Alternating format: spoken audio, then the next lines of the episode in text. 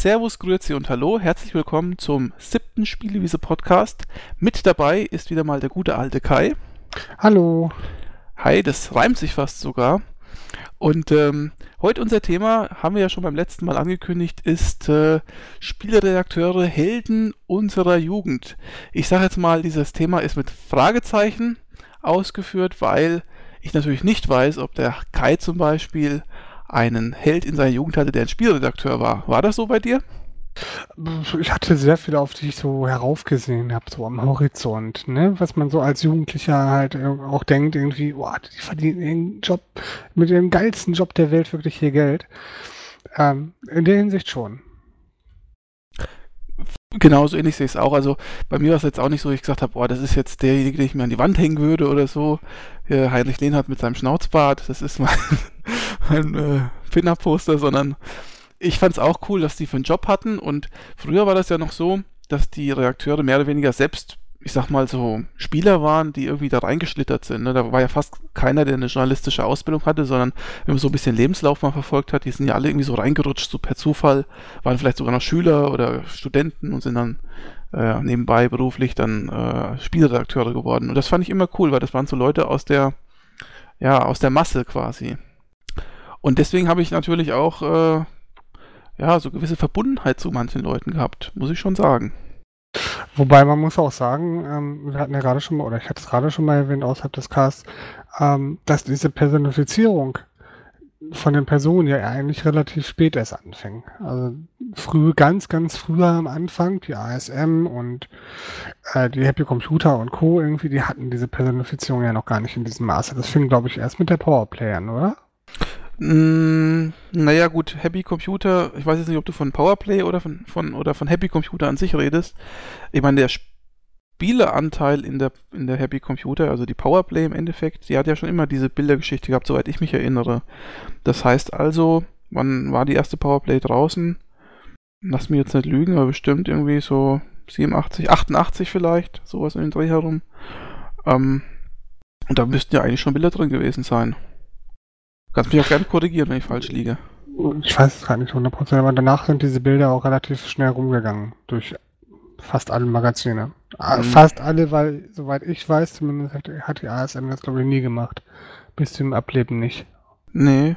Wobei ich muss sagen muss, es gab von der ASM und äh, das muss ja so sein, sonst würde ich mich an die Leute ja nicht erinnern, doch das eine oder andere, der eine oder andere Reakteur, der so ein bisschen aus der Masse herausgestochen ist, den man auch ab und zu mal als Bild gesehen hat, vielleicht im Impressum, äh, im Editorial oder an anderen Stellen.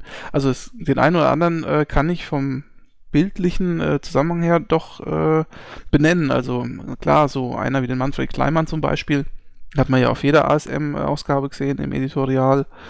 Äh, man hat ihn auch die Manfred, Manfred Kleimann, ne? Ja, genau.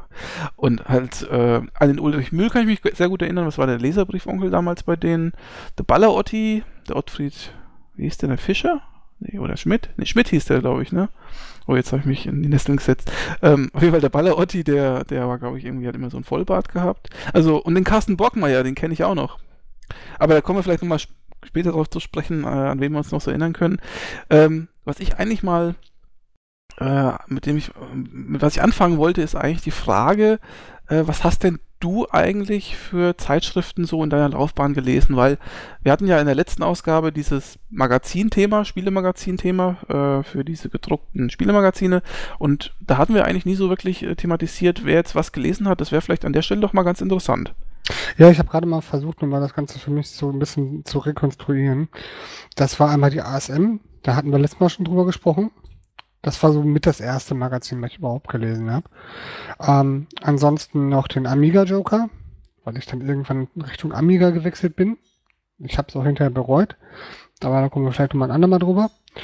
Ähm, dann ganz klar PC Games GameStar. Mehr oder weniger parallel. Ne? Also zwischendurch fand ich die eine besser, zwischendurch die andere. Und was lange mein absoluter Favorite war, das war, als ich eine ganze Weile irgendwie auch an Konsolen, irgendwie PS2 und die Xbox 1 gespielt hatte, das war die Game Pro. Die damals zu Anfangszeiten für mich ähm, das wirklich beste Konsolenmagazin war. Die ja mittlerweile auch schon öfter den Chefredakteur gewechselt hat und von den Mhm. Auflagenzahlen ja auch nicht mehr so die das Gelbe vom Ei ist, ne? Wenn ich mich nicht irre, haben die jetzt genau einmal den Chefredakteur gewechselt, oder? Also ich meine, dass der Gunnar Lott schon mal Chefredakteur dort war Genau, das war der erste. und der Markus Schwertl auch schon. Ich weiß von Gunnar Lott und ähm, André Horn. Und danach weiß ich gerade nicht, aktuell.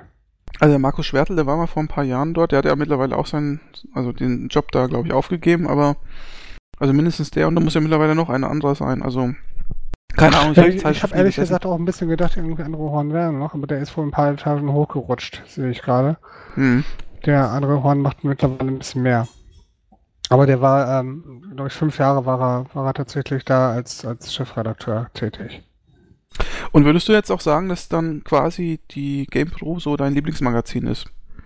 Die GamePro war zu der Zeit, wo ich sie gelesen habe, mein Lieblingsmagazin. Ja. Und Ich jetzt fand- unterm Strich, also unter allen Zeitschriften gesehen? Fand ich, glaube ich, den Amiga Joker auch mit am, äh, mit am sympathischsten. Dich gefolgt von der GameStar zu den Anfangszeiten. Also wir reden ja von früher, ne? Heute, die haben ja, da haben wir letztes Mal schon drüber geredet, die haben ja heute auch extrem an Substanz verloren. Also, oder an Profil, wie man es auch mal nennen möchte. Und äh, die Hefte damals hatten meines Erachtens einfach noch mehr Profil. Also abgesehen davon, dass du die News ja teilweise auch gar nicht aus dem Internet gekriegt hast, etc. Da hatten wir auch Mhm. letztes Mal. Aber eigentlich war es die, die Joker-Hefte waren, die waren sehr eigen. Also gerade der Amiga Joker, der war halt sehr eigen und sehr speziell, fand ich. Aber die GamePro, die war sehr professionell. Ich fand sie ja zumindest zu Anfangszeiten halt auch wesentlich professioneller und mit viel mehr Herzblutliebe gemacht als die, als die GameStar selber. Aha, das ist interessant. Ja, allein schon die DVD, die dabei war, ne? Und dann hatte der andere Horn, der war damals noch nicht Chefredakteur, der hat dann irgendwie die schlechtesten Spiele, die sie finden konnten, irgendwie immer im Zusammenschnitt irgendwie angespielt, ne? Und sich darüber lustig gemacht. Und das war halt einfach zum Geiern. Das konntest du dir auch super angucken und irgendwie die ganze Zeit drüber lachen. Das hat irgendwie ähnliches Niveau gehabt wie, äh, weiß ich nicht, äh, ähm, Zirkus Halle Galli oder so heute. nee, ziemlich witzig. Das hat so ein ähnliches Niveau gehabt wie die PC Action, meinst du wohl? Ja, es, es war halt witzig, ne? Da hat er irgendwie irgendwelche Barbie-Spiele und dann ist sie gesprungen und dann hat er sich drüber lustig. Guck mal, hör, hört doch mal genau zu, wie die jetzt rumstöhnt und so. Und war cool. Ne, ernsthaft. Das war echt cool. Die hatten auch sehr professionelle kommentierte Videos.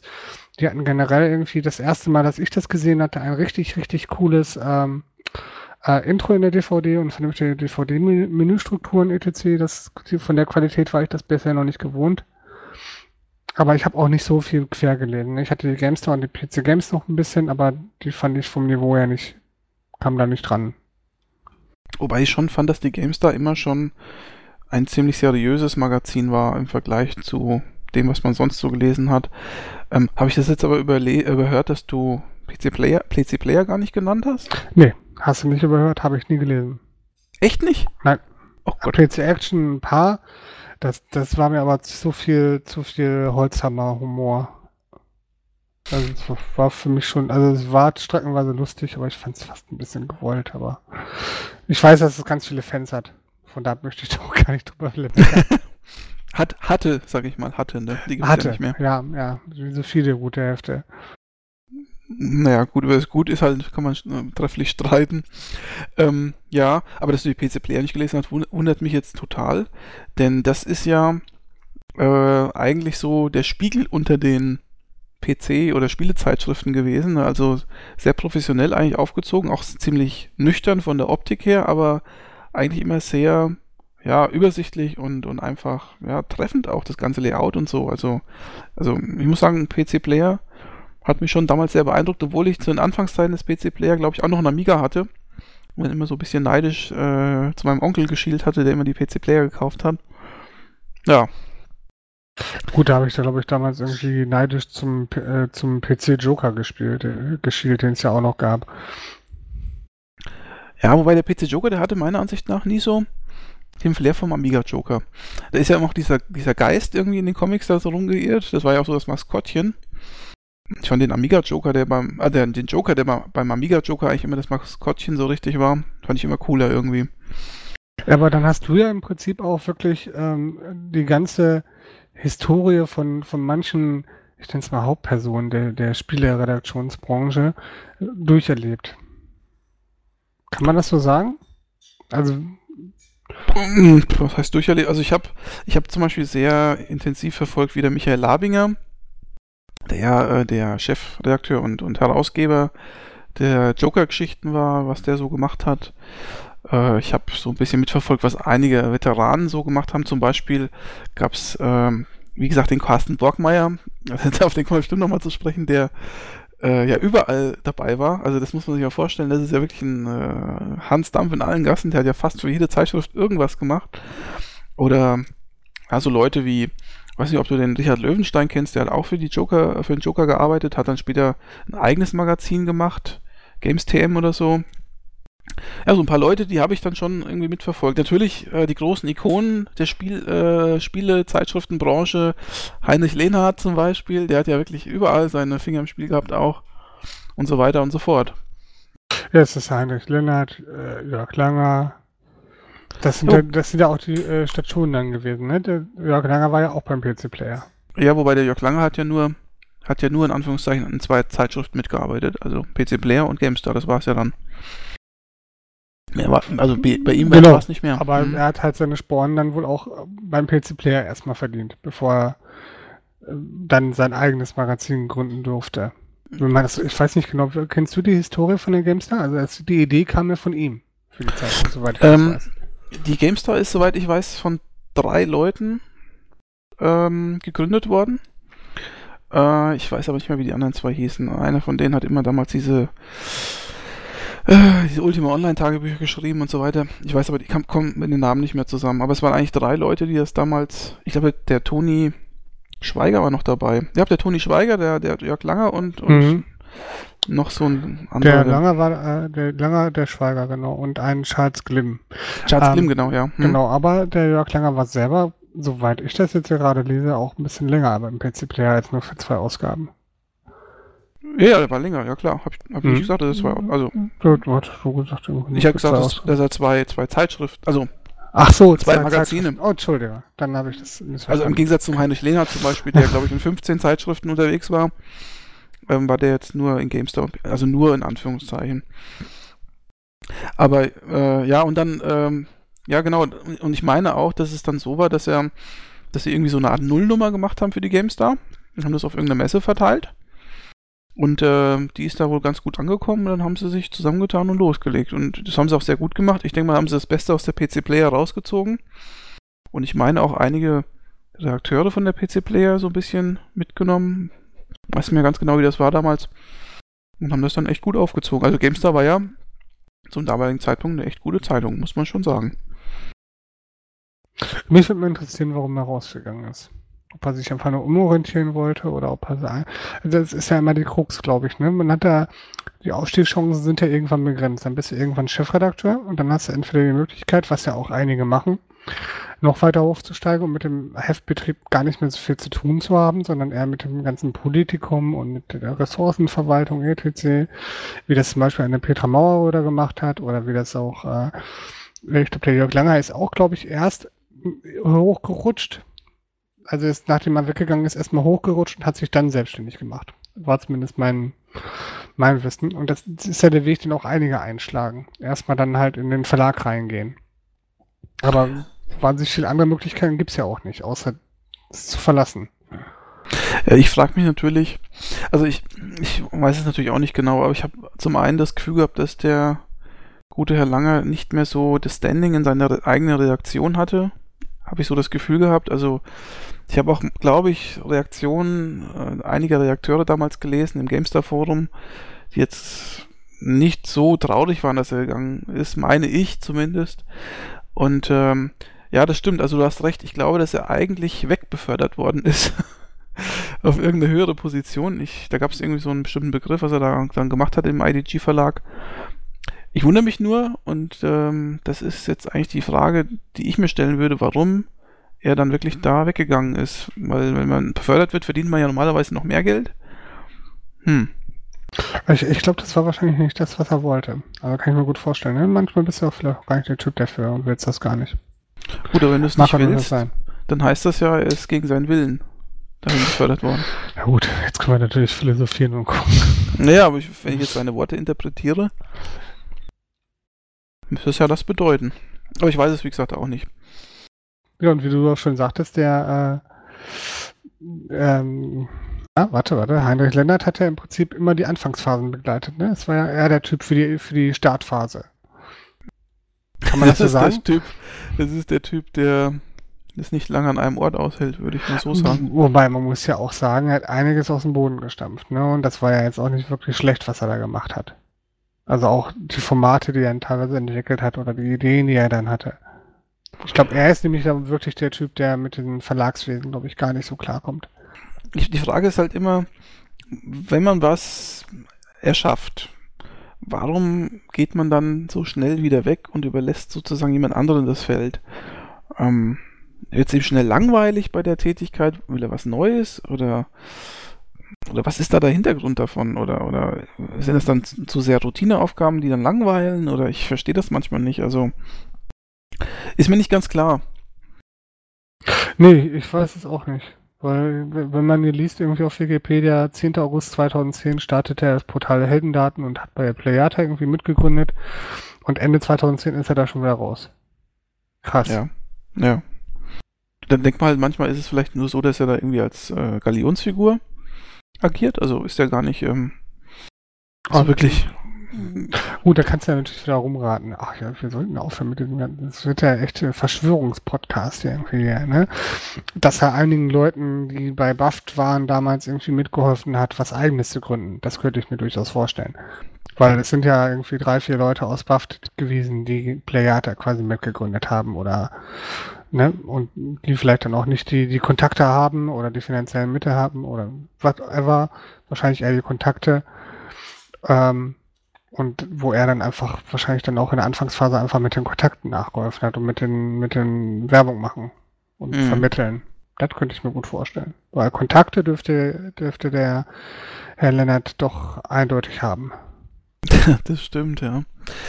Ja, ähm, vielleicht äh, können wir noch mal kurz so zu den Zeitschriften äh, wechseln, denn ähm, ich würde auch ganz gerne mal sagen, was ich so gelesen habe in meiner Jugendzeit. Oh, entschuldige. Ja. Und ich habe, äh, ich habe das glaube ich im letzten Podcast schon mal gesagt, im Monat mindestens fünf Zeitschriften gekauft. Also mindestens, das ist, das ist, äh, das ist die kleinste Einheit gewesen sozusagen, so wie es das Taschengeld äh, hergegeben hat. Und ich habe jetzt einfach mal als Spaß an der Freude, weil ich gar nicht mehr genau weiß, mh, hm, was das alles war, mal auf eine Seite geschaut und das ist eine sehr gute Seite übrigens, kultboy.com heißt die. Da werden nämlich äh, nicht nur alle Redakteure, die es so im Prinzip gibt oder zur damaligen Zeit gab, aufgelistet, sondern natürlich auch so das Gros der Zeitschriften. Und wenn ich jetzt hier mal so drüber schaue, äh, da kommt schon wirklich einiges zusammen, was ich so kenne und was ich auch noch irgendwo äh, äh irgendwo in irgendeinem Schrank liegen habe, weil ich meine Zeitschriften fast nicht weggetan habe. Außer leider die Amiga Joker, die ich dann verkauft habe mit meinem Amiga zusammen. Da könnte ich mich heute noch schlagen dafür. Aber wenn ich mal so schaue, also Amiga Joker, so wie du auch, Kai, auf jeden Fall, da kann man vielleicht so sagen, also die Joker war vom Schreibstil her eigentlich ziemlich locker, ne? Ziemlich fun-mäßig auch. So richtig kumpelhaft fast schon. Ja, fand ich eigentlich auch. Ich fand den vom Stil her, ich habe gerade auch ein Heft vergessen, habe ich gemerkt. Als, gut, dass du mir nochmal die Liste gesagt hast, da fiel mir nämlich noch ein anderes Heft ein. Ich habe die Videogames, habe ich mich auch gelesen. Ah ja. Mhm. Ähm, aber ja, das war ein lockerer Schreibstil, es war halt auch ein lockeres, oder ein, für die Zeit war das ein relativ lockeres Layout. Es war halt nicht so bieder, es war halt ein bisschen knalliger, kam allein schon mit dem Joker da oben irgendwie raus und das Layout war halt auch da angelehnt. Mhm. Es war auch so ein bisschen familiär, das äh, Flair, glaube ich, weil es war ja im Prinzip, dieser Joker-Verlag war ja ein ganz kleiner Verlag. Ne? Die hatten ja im Prinzip keine große Firma oder, oder Unternehmen dahinter, sondern es war wirklich dieser Joker-Verlag, der vom äh, Labinger sozusagen äh, Labiner oder Labinger, wie, wie heißt der eigentlich genau? Labinger, äh, ja. Und ja, seiner Frau.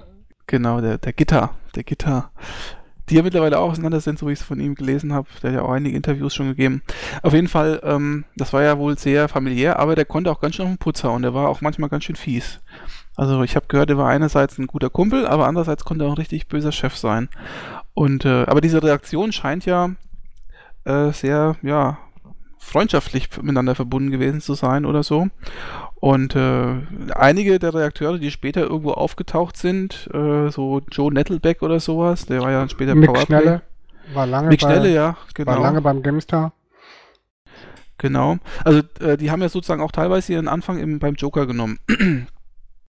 Und später dann gab es dann noch die, den PC-Joker, ja, das war dann natürlich immer so ein Konkurrenzmagazin, mit dem ich das, auf, ich muss ehrlich sagen, mich hat es immer gestört, dass es den PC-Joker gab, weil ich damals ja noch den Amiga hatte und ich habe, das war immer für mich so eine Art Verrat am, am eigenen Volk, weil äh, der Joker ist ja durch, durch den Amiga-Joker groß geworden, ne? Und das war ja Mhm. auch so das Kernpublikum und dann plötzlich macht er einen PC-Joker und der PC-Joker war auch ein bisschen, der war nicht ganz so wie der Amiga-Joker, wie gesagt, der war so ein bisschen nüchterner, fand ich, und auch nicht ganz so.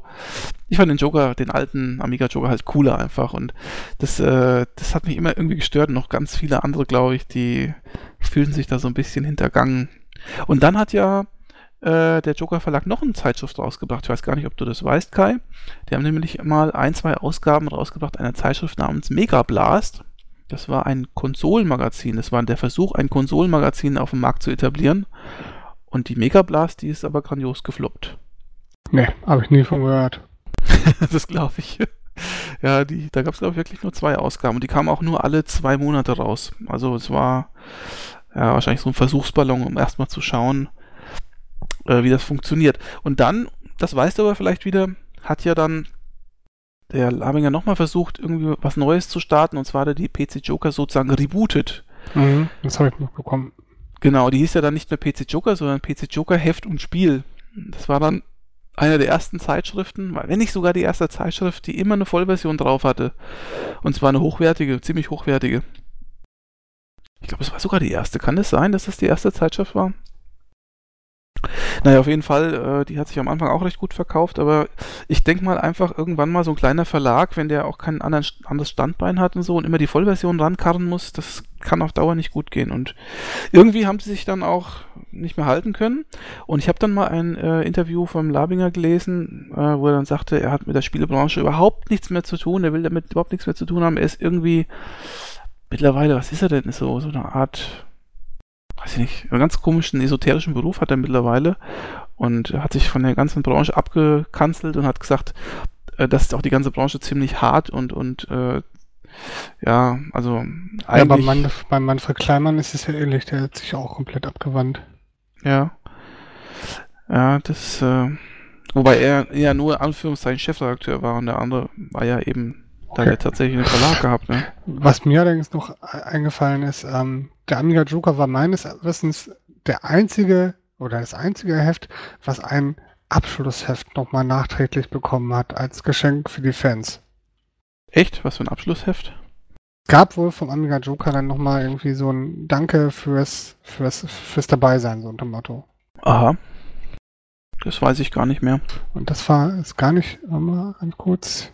Genau, in, in einer der späten Ausgabe des PC-Jokers im 11 2000, der PC-Joker hat den Amiga Joker ein bisschen überlebt, gab es den letzten Amiga Joker einen sechsseitigen Bericht, also kein eigenes Heft, okay, der ein Tribut an die Fans sein sollte, die sich immer eine offizielle letzte Ausgabe des Amiga Jokers gewünscht hatten. Hm. Was ich trotzdem einen schönen Zug finde. Also, Ja, klar. Also wenn man sich so ein bisschen an die Wurzeln erinnert, ist immer gut. Ja, vor allen Dingen, wenn man, wenn man so nochmal sieht irgendwie oder sich verdeutlicht, dass vor, vor knapp irgendwie zwei Monaten äh, der Computech Verlag einfach mal ein Heft weggeschmissen hat, was eine lange Tradition hatte, ohne dass da irgendwie mit der Wimper gezuckt wurde oder so. Meinst du jetzt die PC Action? Genau. Hm. Da ist ja, war ja nur ein Einzahler einer Pressemitteilung wert.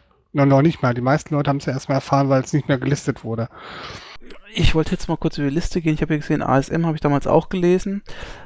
Ja, also du hast ja gesagt, mit ASM hast du nicht so viel am Hut gehabt, weil du, also zumindest mit den Redakteuren, weil du keine Bilder von denen gesehen hast. Aber wie gesagt, da gab es ja schon einige, die mir schon im, im, im Kopf geblieben sind. Und äh, ich habe jetzt letztens erst, weil du vorhin gerade Ma äh, Manfred Kleinmann gesagt hast, äh, so eine Art Interview gelesen oder so. Der scheint ja auch ziemlich stark erkrankt gewesen zu sein, irgendwie mit Blasenkrebs oder so 2011.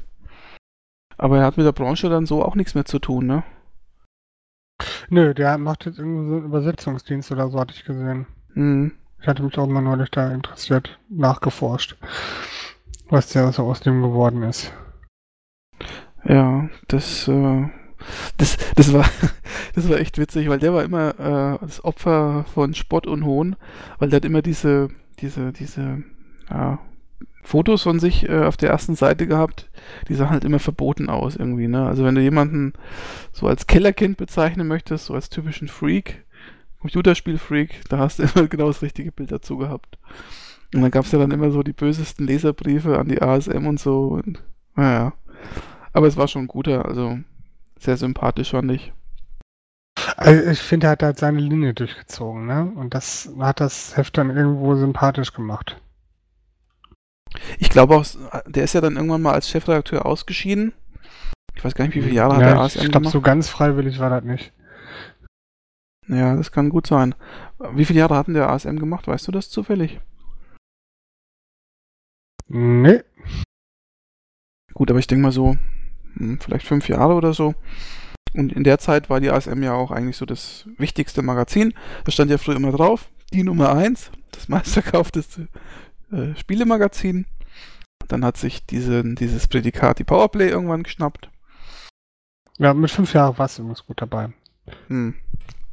Und ich glaube, das war auch so die Hochzeit so von 86, oder wann war die erste Ausgabe? Irgendwie 86 bis hm. 86 bis, bis ähm, Mitte der 90er oder so, ne? Hm, aber da, ja, ich weiß, ich glaube, die erste, die erste PC-Spiel, das war ja sozusagen die inoffizielle Nachfolge von diesem Magazin, war, glaube ich, 94 oder 95. Also ich glaube mal. 95 hat es aufgehört. 95 ja. war die letzte Ausgabe. Ja, ab 91, äh, ne, ab 93 nannten sie sich das aktuelle Spaßmagazin oder so. Ja, ja. Spaßmagazin. Ab 94 dann das Computer-Spaß-Magazin, damit es auch ein bisschen eindeutiger ist, wofür man Spaß haben kann. Ja, die, äh, die ursprüngliche ähm, ähm Aussage von ASM heißt der aktuelle Softwaremarkt, ne? Genau, aber es war ja ursprünglich war es ja auch, es war ja nicht nur Computer, äh, drin. Ne? Gerade am Anfang war die ersten Hefte, an die ich mich erinnern kann, gab es halt auch durchaus Programme und Funktionen und weiß nicht, was, die auch getestet wurden. Das hat das ganze Heft natürlich auch ein bisschen vielseitiger gemacht. Aber auch viele Sachen, die mich halt gar nicht interessiert hätten. Ne? Mit meinem C64 irgendwie, was die da irgendwie für PC oder weiß ich nicht, was da an, an äh, Schreibsoftware oder so irgendwie getestet haben oder was, das hat mich jetzt nicht so interessiert. Aber sie haben es anfangs noch gemacht. Hinterher wurden, wurde der Spielemarkt halt immer größer da haben Spiele dann auch im aktuellen Softwaremarkt eine immer größere Rolle gespielt. Dann haben sie hinterher auch sogar angefangen, Konsolenspiele teilweise noch mit reinzunehmen. Oder ne, nicht nur teilweise, sogar dann komplett. Das heißt, eigentlich war es auch ein Multiformat. Multiformat in dem Sinne alles. Vom PC über Konsolen. Da waren Master System Spiele wurden da getestet, Game Spiele wurden getestet, alles durch die Bank. Mhm. Ähm, aber dieser Anwendungsteil, von dem du sprichst, der war doch wirklich sehr klein, oder? Da waren, wenn es auf drei, vier Anwendungen hochkam in, pro Heft, war es schon viel, oder? Äh, es war schon nicht mehr so groß, als ich die Hefte äh, gekauft habe. Ne? Es war ja, wann war das? Ende der, Ende der 80er, Anfang der 90er habe ich die Hefte gekauft. Ja, mhm. aber ich kann mir gut vorstellen, dass hier 86 erschienen ist, dass der da wahrscheinlich noch wesentlich größer war. Müsste ich die Hefte mal durchgucken, mal bei Coldboy. Ja, ich weiß gar nicht genau. Ich meine mich zu erinnern, dass da mal eine Textverarbeitung drin war oder mal ein Grafikprogramm oder so, aber das war wirklich. Im Endeffekt, die PC Player hat ja auch Anwendungen getestet. Da gab es ja immer mal, glaube ich, eine, eine oder zwei Seiten mit Anwendungen. Was ich aber noch weiß, die ASM hatte früher immer so eine Schachecke gehabt. Da gab es, glaube ich, eine Seite, da ging es nur um Schach. Das war schon irgendwie urig, das Ganze.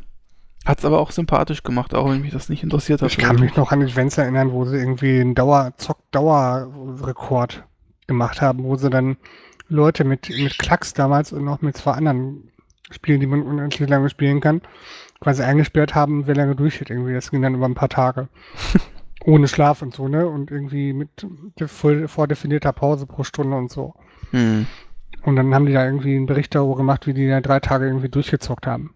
Und wie fertig die da hinterher waren. Das war schon ja, ich, cool. Ich glaube, über die ASM könnte man auch einen eigenen Podcast machen. Leider reden wir ja nur über die Reakteure heute. Aber mir fällt ein, dass ich äh, Amiga Games auch noch gelesen habe. Hast du eigentlich auch die Amiga Games gelesen? Nee. Nee. Nee. Ja? Habe ich nicht. mhm. Hat es einen bestimmten Grund gehabt, oder? Die waren mir nicht so präsent. Oder ich habe, ich habe, ich bin ja relativ spät mit dem Amiga angefangen, ne? Ich habe mir dann zu meiner Konfirmation den Amiga 1200 gekauft und das war ja dann schon 94 oder so. Da war der Amiga wahrscheinlich schon kurz vorm Sterben, als ich mir angefangen habe, einen Amiga zu kaufen. Hm. War nicht die intelligenteste Entscheidung. Also 94 war schon spät, ja. Da warst du schon echt spät dran. ja. Ich sage, es war nicht die schlauste Entscheidung. Hm.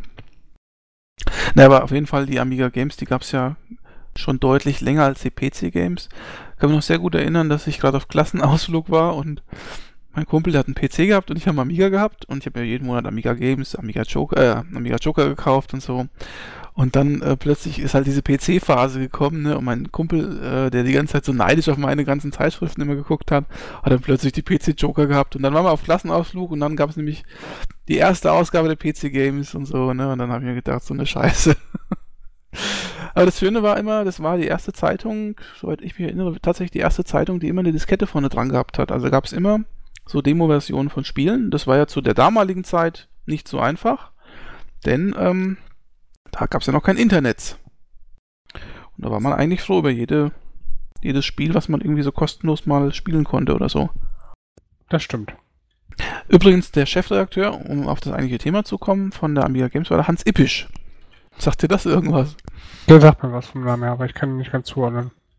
Das ist, glaube ich, auch so ein Tausendsasser im, äh, im Reigen der Computec Computec-Publikationen. Äh, ich meine, dass der schon etliches auch irgendwie äh, mitgestaltet und mitgemacht hat. Da müsste ich mal schauen, was der Hans Ippisch alles so äh, in seinem Leben hinbekommen hat. Wenn ich jetzt nochmal gucke auf die Redakteure. Das wäre jetzt mal sehr interessant. Hans Ippisch, da ist er. Was hat denn der alles gemacht? Amiga Games, PC Games, Playtime, Playtime, Playzone, Sega Magazin. Ja, das ist doch schon ganz an, ansehnlich. Und ich glaube, das sind alles, wenn ich mich nicht völlig täusche, alles Computec-Zeitungen. Wobei ich so eine Playzone und Sega Magazin noch nie gesehen, also nie gekauft habe, logischerweise. Aber Playtime habe ich gekauft. Kennst du die Playtime? Hast du die schon Ja, mal? die Player habe ich bestimmt ein paar Mal im Kiosk gekauft, aber nicht regelmäßig gelesen. Das ist ja, das ist ja wohl mal mit Abstand die unprofessionellste Zeitschrift gewesen, die es gab, aber im negativen Sinne. Also, während die ASM jetzt auch nicht gerade professionell großartig war, aber zumindest so eine Art, weiß ich nicht, so ein, ja, so, so ein, Du hast gerade Sega Magazin gelesen, ne? Ich weiß nämlich Ja. ganz genau, dass ich nämlich damals, als ich mein Master System und mein Mega Drive hatte, auch ein Sega Magazin gelesen hatte. Und ich habe jetzt gerade Ja. mal geforscht, wie das hieß. Das hieß nämlich Gamers. Gamers. Mhm. Und ja, was, das sagt mal was. Hm. Genau, und was ich jetzt nicht wusste, war, dass das nämlich mein erstes Zusammentreffen mit Heinrich Lennart war. In der Gamers? Ja. Ach komm, Da bin ich auch gerade überrascht. Ich habe es nicht mehr gewusst. jetzt bin ich überrascht, ja. Ja. Aber dann, wenn das, wenn das dein erstes Zusammentreffen war, wann, wann gab es denn die erste Gamers? Ähm, die gab es ab 91. Dann ist es aber schon doch recht spät. Weil der Lenhardt, der hat ja mindestens. Der hatte in der Powerplay schon gelesen. Ja, Genau. Ganz lange. Aber Powerplay, ich habe ja mit der Powerplay nicht so viel zu tun gehabt wie du. Hm. Deswegen habe ich das erste wahrscheinlich dann wirklich mit der Power, mit der mit der Gamers. Und da war nämlich einmal Heinrich Lennart und auch Boris Schneider. Heute Boris Schneider Jone. Genau.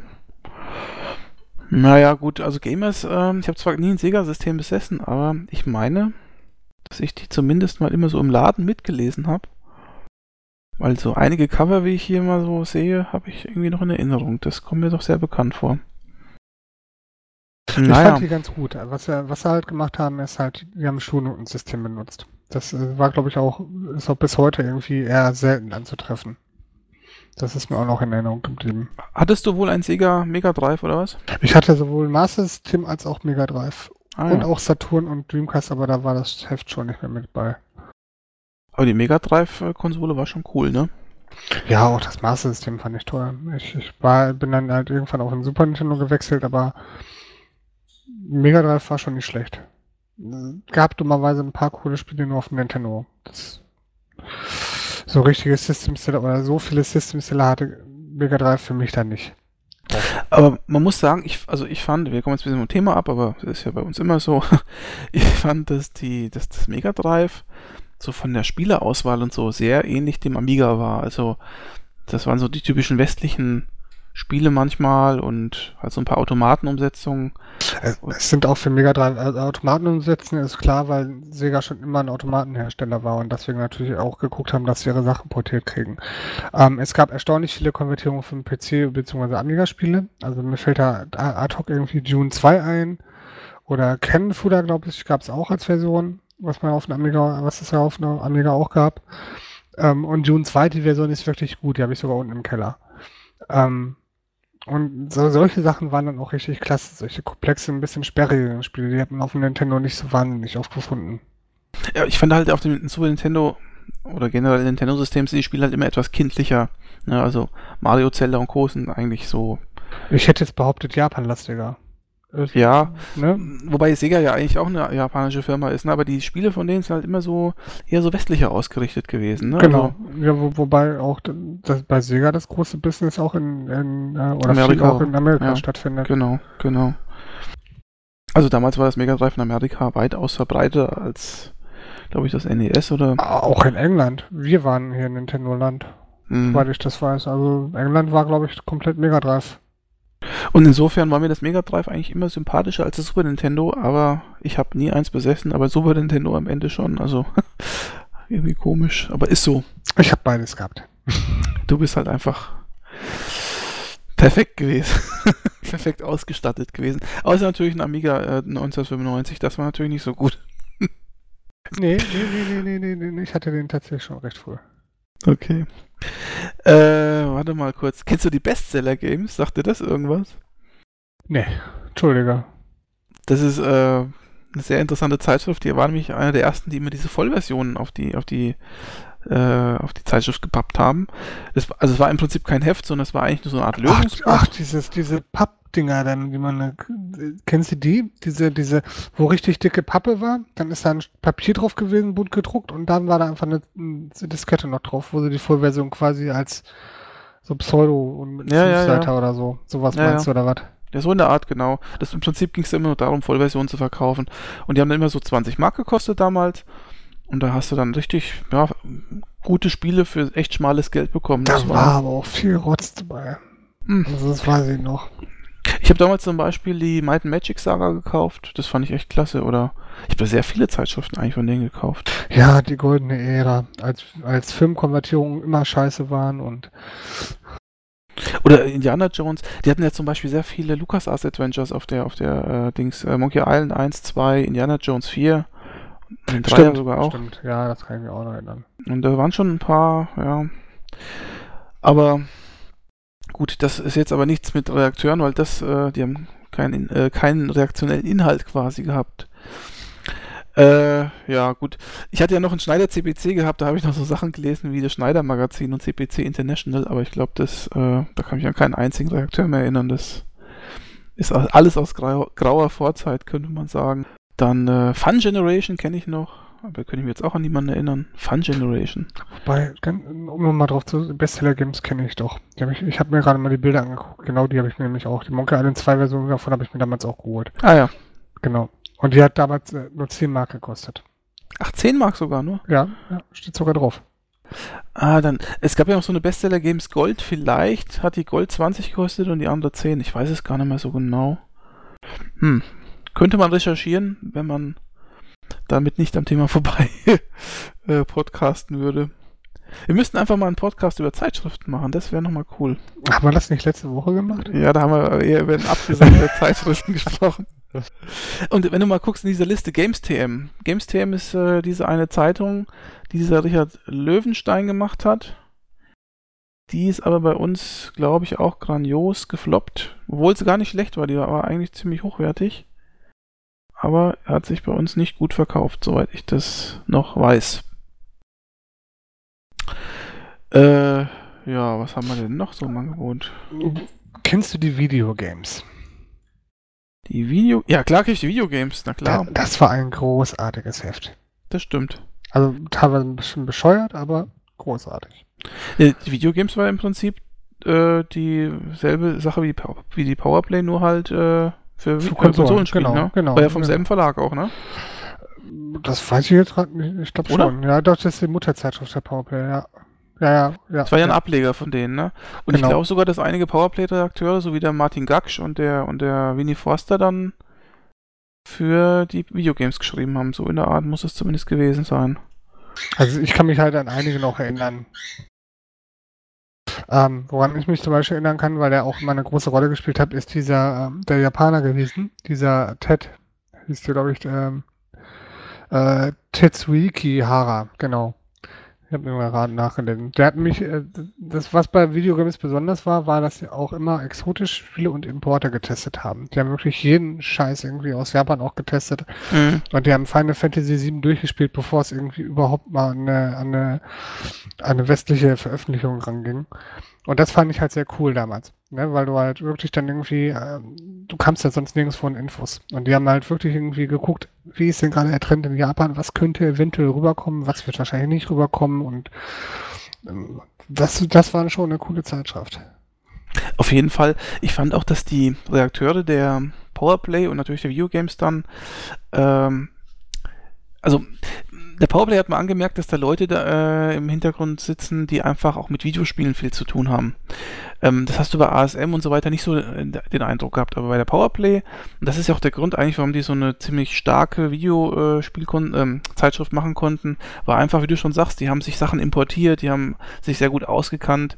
Ähm, Gerade so hier der Gaksch und, und der Forster, das sind ja quasi die Spezies dafür gewesen und noch einige andere, denke ich mal, die einfach sich sehr gut mit dem Thema beschäftigt haben. Dann haben die haben ja auch so exotische Konsolen gehabt wie die PC Engine und den ganzen äh, Kram da, den, den Neo Geo und so. ja, den sonst eigentlich kein Mensch äh, hatte, außer so ein paar spezielle.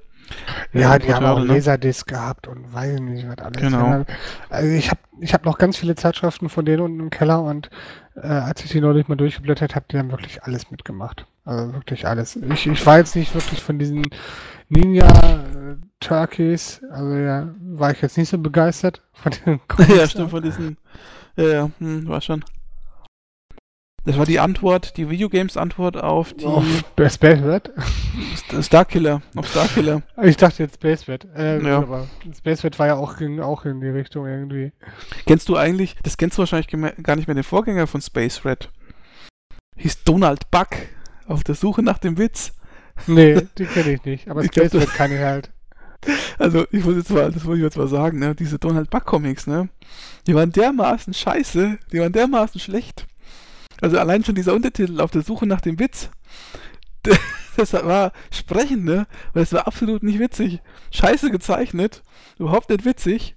Also, das ist eigentlich, da, du kannst dich eigentlich schon da- darüber kaputt lachen, dass sie so schlecht waren, die Sachen, ne. Und Space Red, muss ich sagen, war im Vergleich dazu richtig lustig. Wie du, Space Vet hatte was, hatte einen netten Humor zwischendurch. Ja. Gab es ja auch eigene Hefte nur von Space Ride und so. Genau, es gab sogar ein Plüschtier. Ach ja. Ich glaube, ja, da gab es Merchandising dazu, genau, stimmt, Mhm. ja. Genau, das kon- konntest du ein Plüschtier bestellen, das weiß ich nur noch. Mhm. Ja, aber wie gesagt, Starkiller war ja auch ziemlich witzig, fand ich eigentlich ganz gut. Ähm, war ja irgendwie vom, vom Lehnhardt und vom, vom Schneider, glaube ich, die Texte und, und gezeichnet hat ja immer der Rolf Beuke oder so. Der letztens übrigens beim Spieleveteranen-Podcast, Videopodcast mit dabei war, falls du den gesehen hast. Ähm, ich habe ihn nur an, angefangen, ich habe ihn noch nicht zu Ende geguckt. Noch nicht so wahnsinnig viel von gesehen. Leider Aber, noch keine Zeit gehabt. Weil du gerade Videogames gesagt hast, wusstest du, dass der Chefredakteur der Videogames der Anatol Locker war? Das hätte ich ja nicht Ja, gedacht. ja, das wusste ich. Das hätte ich jetzt nicht gedacht. Und so schließt sich der Kreis, ne? Also wir gehen quasi, wir sind auf den Spuren der Spieleveteranen. Genau. Nicht, dass uns einer jetzt äh, unterstellt, wir würden ja gar nicht über das Thema reden. Wir kommen immer mal wieder drauf zu sprechen. ähm, ja, ich sehe gerade. Ach so, sagt dir der Name Julian Eggebrecht irgendwas? Äh, ja, ja. Ja, das ist doch von Faktor 5. Der hat doch, der war früher Spiele, ähm, selber Spieletester bei, äh, und ist dann nach Faktor 5 gegangen und hat da das mit aufgebaut. Oder so, ne? Mm, Ja, ich glaube sogar, dass der das parallel gemacht hat, weil, schau mal, wenn man guckt, in äh, die Erstausgabe der Videogames war 91. 91 ist ja irgendwie auch Turrican 2 rausgekommen, so in den Dreh herum. Das heißt also, Factor 5 hat ja Turrican 2 für den Amiga gemacht, das bedeutet, Der hat quasi, während er Spiele programmiert hat, auch gleichzeitig Redakteur gemacht. Ähm, was ich an sich nicht schlecht finde, weil zum einen war er wohl der Technikspezi, das habe ich schon mal gelesen, dass er sich sehr gut so mit den technischen Details auskannte. Aber andererseits ist es natürlich so ein bisschen, hat so ein bisschen, die Franken sagen, Ackschmeckle, weil jemand, der sozusagen in, in einer Reaktion sitzt und seine eigenen Spiele quasi da bewertet, das ist schon ein bisschen komisch, würde ich sagen, in Anführungszeichen. Oder? Ja, aber warte. Also ich, ich würde jetzt erstmal davon ausgehen, dass die Redaktion damit vernünftig umgegangen ist, ne? Würde ich jetzt einfach mal unterstellen. Und, aber solche Vorwürfe hast du ja immer wieder gehabt, ne? In die eine oder andere Richtung. Dann sind sie irgendwie zum, haben die Seiten gewechselt oder sonst irgendwas und kurz vorher hat der, hat Test XYZ mit 90% abgeschlossen oder sonst was, ne? Oder, ach, das hast du immer wieder gehört, solche Vorwürfe. Mhm. Würdest du eigentlich sagen, also ich habe das immer so empfunden, aber so ähnlich wie aus der PC Player die GameStar quasi äh, entstanden ist, oder sich aus der Games aus der PC Player rausgepellt hat, möchte ich mal sagen. So ähnlich habe ich das immer empfunden mit der Videogames und der Maniac.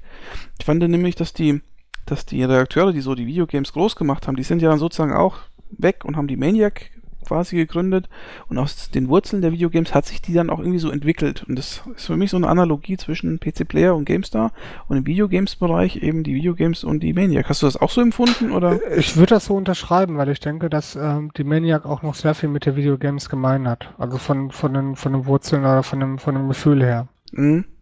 Also das, das schon eher. Also es ist nicht so eine künstliche Zeitschrift, sondern man sieht, merkt also wie, wie gewachsen. Ne? Und es war auch gar nicht so weit danach.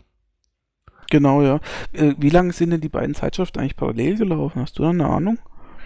Ähm, angefangen hat es Ende 93 mit der, mit der Maniac.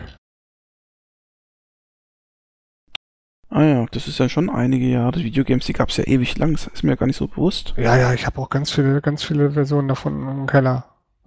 Glaub mal.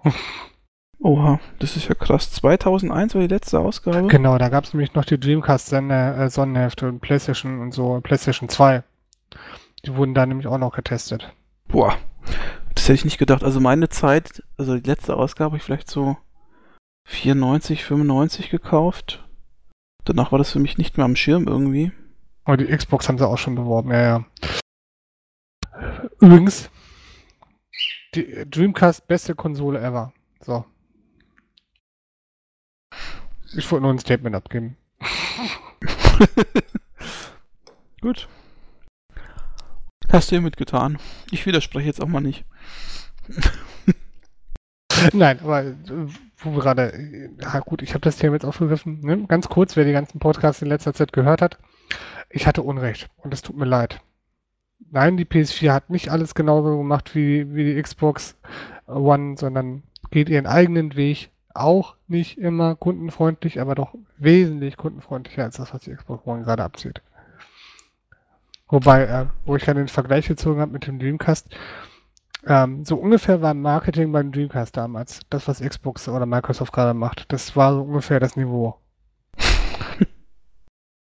Okay, also äh, desaströs kann man sagen. also, hast du das damals mitgekriegt mit dem Marketing von Sega? Nee, überhaupt also den, nicht. Den, was die für einen Marketing-Spezialisten hatten, das, das, geht gar nicht. Also was die für Werbung gemacht haben, das ist äh, ja geht nicht. Schlimm. Also die haben, die haben marketingtechnisch total versagt. Also ich weiß noch, das CD32 von Commodore war auch marketingtechnisch ein totaler Flop. Da hatten sie nämlich kein Geld mehr und haben dann zum Teil äh, in neuen Fernsehspots die alten Szenen aus alten Fernsehspots nochmal verwurstet. Und ja.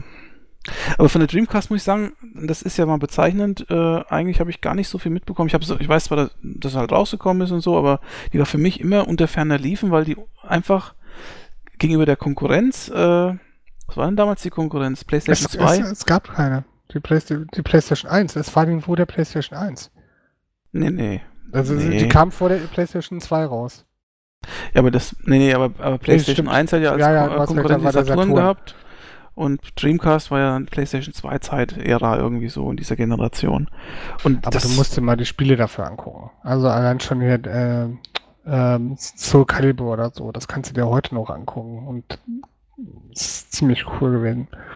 Ich sag ja nichts. Mir hat mal ein Kumpel, äh, der hat sich mal eine Dreamcast irgendwie gebraucht auf Ebay gekauft mit 20 Spielen. Die hat er mir mal ausgeliehen. Und da habe ich mal so ein bisschen rumgespielt und ja, war ganz gut. Also ich würde jetzt nicht sagen, dass das jetzt besser war als PlayStation oder so, Die aber PlayStation 2 kam zwei Jahre nach der Dreamcast raus. ja, zwei gut. Jahre. Dass Sega das so versauen konnte. Das geht gar nicht. Egal. Aber das Super Nintendo kam ja auch, glaube ich, zwei Jahre nach dem Mega Drive raus oder so und hat auch relativ schnell alle Marktanteile aufgeklaubt. Äh, ja. Was haben wir denn noch? Sega war marketingtechnisch scheinbar dann nie besonders gut. Kennst du die Mega Fun? Nein. Das ist auch ein Konsolenmagazin. Übrigens diesmal vom Computec Verlag, quasi die PC Games, Amiga Games für Konsolen. Auch eine ziemlich äh, durchwachsene Zeitschrift, würde ich jetzt mal so behaupten. Nee, aber Mega, Mega Fun sagt mir doch Überhaupt nix. Ja, doch. Ich habe den mal gesehen. Christian Geltenpott war da der Chefredakteur. Übrigens, Geltenpott, das, das ist ein Name, der schwirrt bei Computec immer mal rum. Es gibt einen Christian Geltenpott, dann gibt es einen Alexander Geltenpott, Namensvetter von mir, den ich damals eigentlich gemocht habe, weil er nämlich der Rollenspielspezialist äh, beim Computec Verlag war. Der hat immer die Rollenspiele getestet und hatte auch recht gut Ahnung gehabt. Die fand ich ganz äh, sympathisch. Und dann gibt es irgendwie noch einen Oliver Geltenpott oder so. Also da gibt es eine einen ganzen Clan. Familienbetrieb. Ja, der sich da im Computec Verlag oder Computec Media AG oder wie auch immer. Also vom Layout her ist die Mega Fun sehr langweilig. Ja, furchtbar. Furchtbar. Nee, nee, das war nicht so toll. Äh, was gab's denn noch? Next Level habe ich auch mal gehabt. Hab ich, da gab's auch noch ein paar Ausgaben, glaube ich. Hast du eigentlich ähm, auch Nintendo gehabt? Wie Nintendo? Nintendo System oder Nintendo genau, Zeitschrift? Nintendo System. Nein, Super Nintendo halt. Hast du nicht auch damals immer, also ich habe zumindest immer relativ begeistert auf die ähm, auf die Clubmagazine gewartet. Es, es geht, es grenzt jetzt ein bisschen an, an am Limit hier von dem Thema her, aber ich fand die so schlecht damals nicht. Könnte ich jetzt eine Anekdote dazu erzählen. Dafür sind wir da. Also die, die ist ja immer kostenlos gewesen, wenn ich mich nicht völlig täusche, lag die immer Genau. irgendwie bei uns im Ja, Spielladen irg- kostenlos irgendwann haben sie aus. es mal umgestellt und so, aber erstmal war sie kostenlos und ich fand sie, wie gesagt, ich fand sie gar nicht so schlecht. Ich habe die relativ früh irgendwie, wann war das, irgendwie in den Neu- in den 90ern schon angefangen zu lesen irgendwie, hatte ich die ersten so äh, Mega Man 2 und Super Mario Bros. 3 und so. Also ist es so, also meine An- Anekdote ist so, ich habe früher, ich habe früher schon gerne geschrieben, habe eine eigene Zeitschrift gemacht. Die habe ich aber nur so mit Schreibmaschine geschrieben, weil ich damals noch keinen Drucker und keinen PC hatte. Und dann habe ich aber Screenshots gebraucht. Ja, wie man es halt so macht. Und ich hatte keine andere Möglichkeit, Screenshots einzubauen, außer aus anderen Zeitschriften Bilder auszuschneiden und die da einzukleben. Und die einzige Zeitschrift, bei der ich kein schlechtes Gewissen hatte, was auszuschneiden, war die Club Nintendo-Geschichte, weil die immer kostenlos überall auslag und da habe ich immer nur die Screenshots aus, also die Bilder ausgeschnitten und bei mir immer meine Zeitschrift reingeklebt, damit ich dann eben sowas hatte. Also sie war in meiner persönlichen Wertigkeit nicht sehr hoch angesiedelt, ich sag's mal so. Wenn jemand einen Anwalt für Ober Urheberrecht kennt, ne, der Alexander hier, der hätte gerne noch ein Schreiben nachträglich. Ja, ja. Ich muss das mal alles einscannen. Ich habe die ganzen Zeitschriften noch, die ich damals geschrieben habe, zum Teil sogar handschriftlich noch. Irgendwann mal werde ich es auf meinem Blog veröffentlichen. Da wisst ihr, was ich meine. Dann, dann solltest du dir aber vorher die Genehmigung holen für die Veröffentlichung der Bilder. Ah, ja, vielleicht weiß keiner mehr, woher die stammen. Es, ich meine, hört ja eh keiner diesen Podcast hier. Wir sind ja unter uns. Genau. nee, aber ich fand die gar nicht so schlecht. Also zumindest in meiner Vorstellung, ne? Weil man muss ja auch sagen, irgendwie, wann war das? Anfang der 90er, so alt war ich da jetzt auch noch nicht. Und vielleicht war ich nur froh, dass es irgendwas Neues gab. Es gibt ja Weil- noch ein anderes Nintendo-Magazin, vielleicht kennst du das, und zwar hieß das Total. Und die Total, die fand ich richtig gut. Das war, das war eigentlich mein Nintendo äh, Leib- und Magen-Magazin. Richtig gute Nintendo-Zeitschrift. Sagte das was? Nö. Da war übrigens auch der Julian Eggebrecht mit drin, hat er mit äh, getestet. Und der Ulrich Mühl von der ASM. und der Matthias Sieg, der meiner Ansicht nach auch aus der ASM-Zeit stammt. Ich kann mal kurz schauen. Ja, genau, das, der war ja mal Chefredakteur der ASM, glaube ich sogar. Ja, ja, genau. Der war ja nach dem Manfred Kleimann Chefredakteur der ASM und der hat auch die Total gemacht. Und die Total, das war eine richtig geile Nintendo-Zeitschrift. Die gab es auch richtig lange. Ja, und da habe ich etliche Ausgaben gekauft, obwohl ich eigentlich damals gar nicht so viele Konsolenzeitschriften überhaupt gekauft habe. Die habe ich richtig gern gekauft. Die war gut.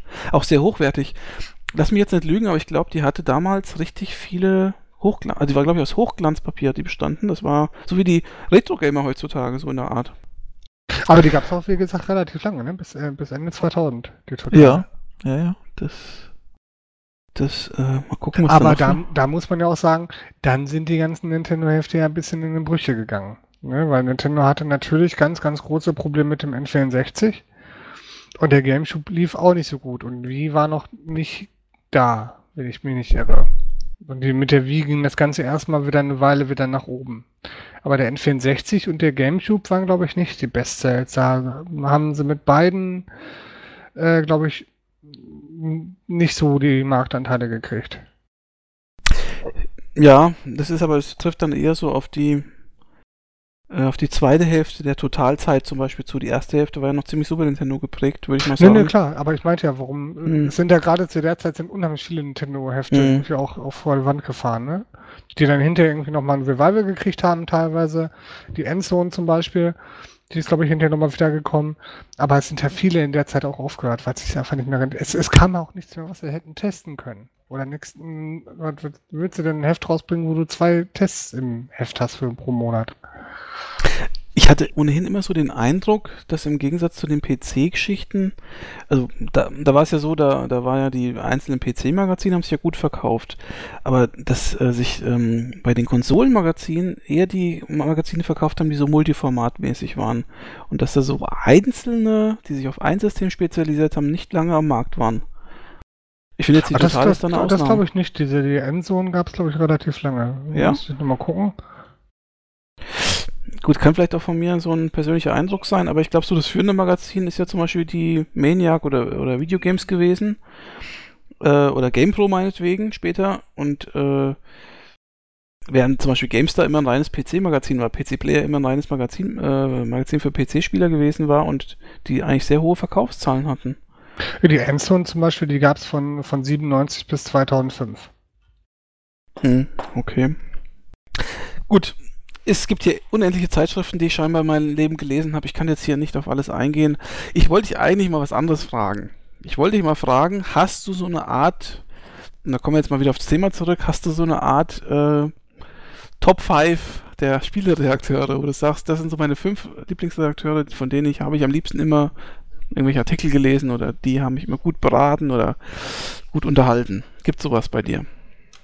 Ja, ja, nein, ja. Teilweise. Es gibt ein paar, an die ich mich erinnere. Oder an die ich mich gut erinnere. Das ist einmal André Horn von der GamePro. Das ist die Nummer eins, die absolute, oder? Die hast du schon, den hast du schon fünfmal genannt im letzten Podcast. Äh, ja, wobei, der ist ja mittlerweile auch gut, es geht ja gar nicht darum, ob die jetzt überhaupt noch tätig sind, ne? Nee, nee, es geht nicht darum, ob die tätig sind, es geht darum, okay. was André Horn, Heinrich Lehnert, Jörg Langer, ähm, dann fand ich, ah, aber das ist teilweise schwierig, den Namen nochmal auf der Kette zu kriegen. Machen wir erstmal Top 3. Mach du mal. Ich suche mir kurz den Namen von der einen raus. okay. Also ich muss sagen, bei mir ist es so, ich hätte so, so Kombinationen aus zwei Redakteuren meistens.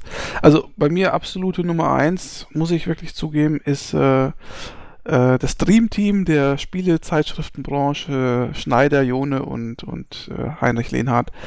Ähm, weil die zwei haben nicht nur Powerplay im Prinzip äh, groß gemacht, sondern auch äh, PC Player natürlich und danach auch wenn auch auf getrennten Wegen zum Teil, aber nicht immer. Da gab es auch manchmal so Publikationen, wo sie nochmal zusammen waren. Ich weiß gar nicht mehr genau, was das für eine Zeitschrift war, aber die gab es auch nicht lange, da waren sie, glaube ich, auch zusammen. Aber auf jeden Fall, die zwei, wenn die was in die Hand genommen haben, da kam immer was Brauchbares, Hochkompetentes, Seriöses bei raus, äh, bei dem man immer das Gefühl hatte, dass das äh, eine absolut ja, hochwertige Zeitschrift ist. Also sowohl Powerplay als auch PC-Player war ich ein großer Fan davon. Und die haben ja auch nicht äh, so ganz, äh, waren auch nicht so ganz bierernst und hatten ja auch so einen gewissen Humor. Ich meine, ähm, der Herr Lehnert hat ja so, so seinen eigenen Humor, sage ich mal, der jetzt nicht immer ganz so lustig ist, aber so im Großen und Ganzen muss man sagen, wenn die sowas zusammen gemacht haben, so wie die Multimedia-Leserbriefe oder ähnliches, war das schon wirklich richtig gut und auch äh, trendsetzend, kann man eigentlich sagen. Mhm. Also das sind für mich auf jeden Fall die, also wenn man etwas damit verbindet mit dieser Branche, dann die beiden. Schade, dass der Boris Najone äh, nur noch Microsoft äh, tätig ist, weil ich glaube, ja, weil wenn man so die Podcasts und so weiter von ihm hört, ich meine, der hat wirklich Ahnung, der Mann, und ich bin zwar nicht immer mit ihm einer Meinung, weil er manchmal etwas seltsame Ansichten hat und so, aber also im Großen und Ganzen merkst du halt, da ist viel dahinter, der ist wirklich äh, auch ein Urgestein und ja, mit der Spielebranche halt eng verbunden. Das ist meine Nummer eins. Ich sage jetzt mal alle fünf, dann kannst du nämlich deine restlichen drei noch sagen. Ja. Oder zwei, was du noch hattest. Ähm, zwei. Nummer Platz 2 wird wahrscheinlich keiner glauben, aber ich bin ja äh, ein ziemlicher Rollenspiel-Fan und ähm, die besten Rollenspieltests, da gibt es nämlich auch ein Dream Team, stammt aus der Powerplay-Zeit und das ist der Volker Weiz und der Michael Hengst. Ähm, ich weiß gar nicht genau, was die beiden mittlerweile machen. Ich glaube, der Volker Weiz könnte sein, dass der vielleicht für. Ach ja, ich weiß, was der Volker Weiz macht. Der schreibt für Ökotest mittlerweile. Das ist ein Witz, der schreibt echt für Ökotest. Ohne Witz. Und der Michael Hengst ist, glaube ich, für irgendeinen Publisher oder so mittlerweile tätig. Schreibt aber auf jeden Fall für die Chip Powerplay. Das äh, macht er ab und zu mal, das habe ich schon gesehen. Ähm, war ja auch letztens irgendwie so auf dem Spieleveteranen-Podcast-Ausgaben mit dabei. Also ich, an den, an den Michael Hengst kann man sich am besten erinnern, weil er immer diesen Schnauzer hat und diesen, oder diesen Vollbart und, und das waren so die beiden absoluten Rollenspiel-Freaks. Die haben immer Dungeon Master und äh, Wizardry 6, 7 getestet und diese ganzen Rollenspielhämmer, das waren immer die Experten und ich habe die äh, Tests wahnsinnig gern gelesen und wenn man von denen die Tests gelesen hat, wusste man auch sofort, hier schreiben zwei absolute Profis über ein absolutes Lieblingsthema von den beiden und das war immer klasse. Also die beiden habe ich sehr gemocht. Äh, dann mochte ich eine Person sehr gerne, nämlich den Carsten Borgmeier. Da haben wir ja vorhin schon mal öfter mal jetzt äh, in Erwähnung gehabt. Und der Carsten Borgmeier ist meiner Ansicht nach der Redakteur, der für die meisten Zeitschriften Artikel geschrieben hat. Und ich habe ein Interview mit ihm gelesen, das glaube ich auch auf Cultboy.com irgendwie veröffentlicht worden ist. Ähm, das hat mich total beeindruckt und, und das hat irgendwie mich auch ein bisschen geprägt, weil er hat damals geschrieben, ähm, er war Schüler und äh, hat irgendwie, für die ASM, da hat er, glaube ich, seine Laufbahn angefangen, den einen oder anderen Test verfasst und, und die sind ganz gut angekommen und dann hat er immer mehr verfasst und dann hat er seine Dienste anderen Publikationen angeboten, äh, hat dann damals die der Joker äh, sozusagen mit, nicht mitgegründet, aber zumindest einer der Gründungsmitglieder war gewesen. Einer der ersten Redakteure da, war aber immer ein freier Redakteur. Das heißt, im Endeffekt hat er immer nur Auftragsarbeiten gemacht, können wir so sagen. Und er hat dann irgendwann mal in dem Interview erzählt, für was er alles geschrieben hat. Ich glaube, das waren 20 verschiedene Zeitschriften. Da hat er äh, auch gesagt, dass er ähm, zu seiner Schulzeit dann schon ein eigenes Büro hatte mit einer eigenen Sekretärin. Das musste mal geben, ne? Also im Endeffekt hat er nichts anderes gemacht als Computerspiele spielen und die, und die äh, Tests dazu zu schreiben und hat noch eine Sekretärin eingestellt, weil er davon so gut leben konnte, dass er im Prinzip sich schon eigenen Angestellten leisten konnte. Aber im Endeffekt, das hätte jeder von uns machen können. Also jeder von uns hätte irgendwie spielen, schreiben können, wenn er das Talent dafür hat und, und das dann an Publikationen schicken können. Und dann hat er nebenbei noch Lösungsbücher geschrieben und weiß der Teufel. Also ich glaube, es gibt keinen, der so fleißig bei dem Thema war wie er. Und jetzt ist es nicht so, dass das immer nur so blöde Tests waren, die irgendwie runtergerattert worden sind, sondern die waren zum Teil auch wirklich ganz gut geschrieben und die haben mir auch sehr gut gefallen. Also der Herr Borgmeier, was immer er heute auch macht, der hat irgendwie so, ein, so eine Agentur mittlerweile, war auf jeden Fall, äh, ja, schon so eine Art kleines Vorbild. Also wenn ich in die Branche gegangen wäre, hätte ich mich daran orientiert. Ähm, so, jetzt haben wir drei. Platz vier Jetzt fällt mir gar nichts selber ein. Willst du vielleicht mal weitermachen? Ich muss noch mal kurz in mich gehen. Ähm, Carsten Borgmeier will ich auch mit reinnehmen. Kennst du den auch, ja? Ja, ja, ja, den kenne ich auch.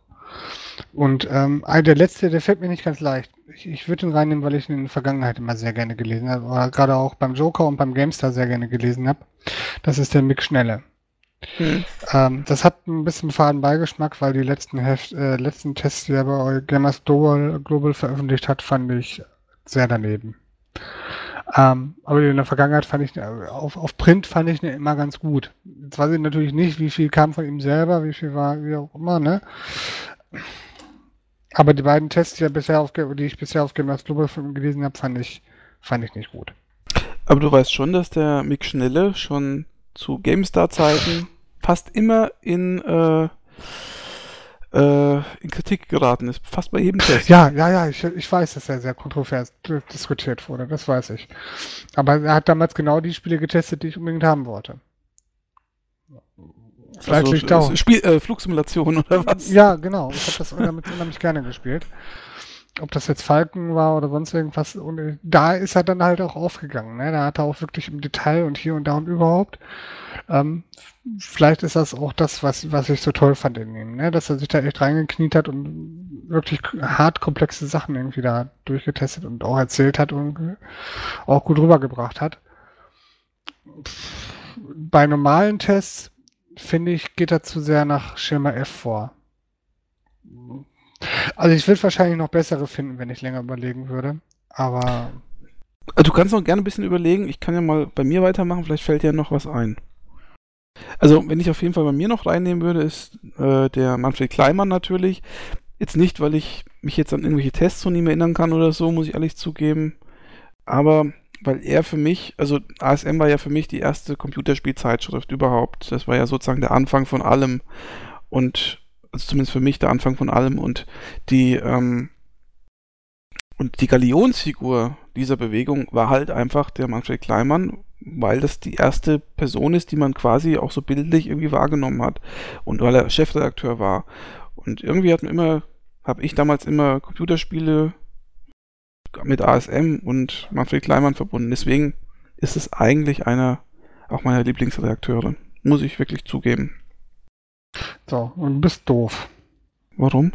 Weil ich jetzt gerade mal ein bisschen geguckt habe, welche Tests ich noch aus der, aus der ganz fernen Vergangenheit sehr gut in Erinnerung habe. Ja. Und da ist mir Sim Earth noch mal in Erscheinung getreten und ähm, June. Und Sim Earth habe ich jetzt gerade nachgeguckt, wer es denn überhaupt war. Und? War, rate. Weiß ich nicht, sag. Manfred Kleimann. Ach komm. Ja. Macht das Ganze jetzt nicht wirklich äh, Ne? Jetzt kann er nimmt immer das gleich, was er so viel nimmt. Nein. Jetzt aber wegen einem Test wirst du jetzt wohl nicht den Manfred Kleiner, Kleinmann nennen. Na, aber oder? ganz ernsthaft, wenn ich mich da, wann ist der rausgekommen? Äh, 1990, wenn ich mich da 23 Jahre später noch an den Test erinnere und den immer noch lustig finde, wo er, ah, ja, jetzt hat er seine Dinosaurier zu, zu der intelligenten Spezies gemacht. Das war cool. Er hat auf, ja, das ist natürlich jetzt eine Ad-Hoc-Entscheidung. Ne? Ich, vielleicht reicht das bei dir auf dem Blog auch nochmal nach, irgendwie, wenn ich noch ein bisschen besser recherchiert habe. Wahrscheinlich ist es auch immer so eine Momentaufnahme. Aber ähm, ja, doch, machen wir jetzt erstmal so. Gut, ähm, jetzt auf dem fünften Platz muss ich sagen, das ist jetzt sehr schwierig, weil äh, es gibt jetzt keinen, den ich jetzt absolut bevorzugen würde. Es gibt aber welche, äh, ein paar Stück, die ich gerne mag. Also äh, wen ich zum Beispiel ganz gern mag, ist der Roland Austinat, der früher auch für PC-Player geschrieben hat und ab und zu mal so für GameStar und so weiter so ein freier Redakteur ist. Der wohnt ja, glaube ich, auch in Amerika. Fand ich ganz gut. Den Ulrich Mühl aus der ASM fand ich immer cool, weil der einfach sehr locker drauf war. Der war, glaube ich, auch Chefredakteur von der Total irgendwann mal.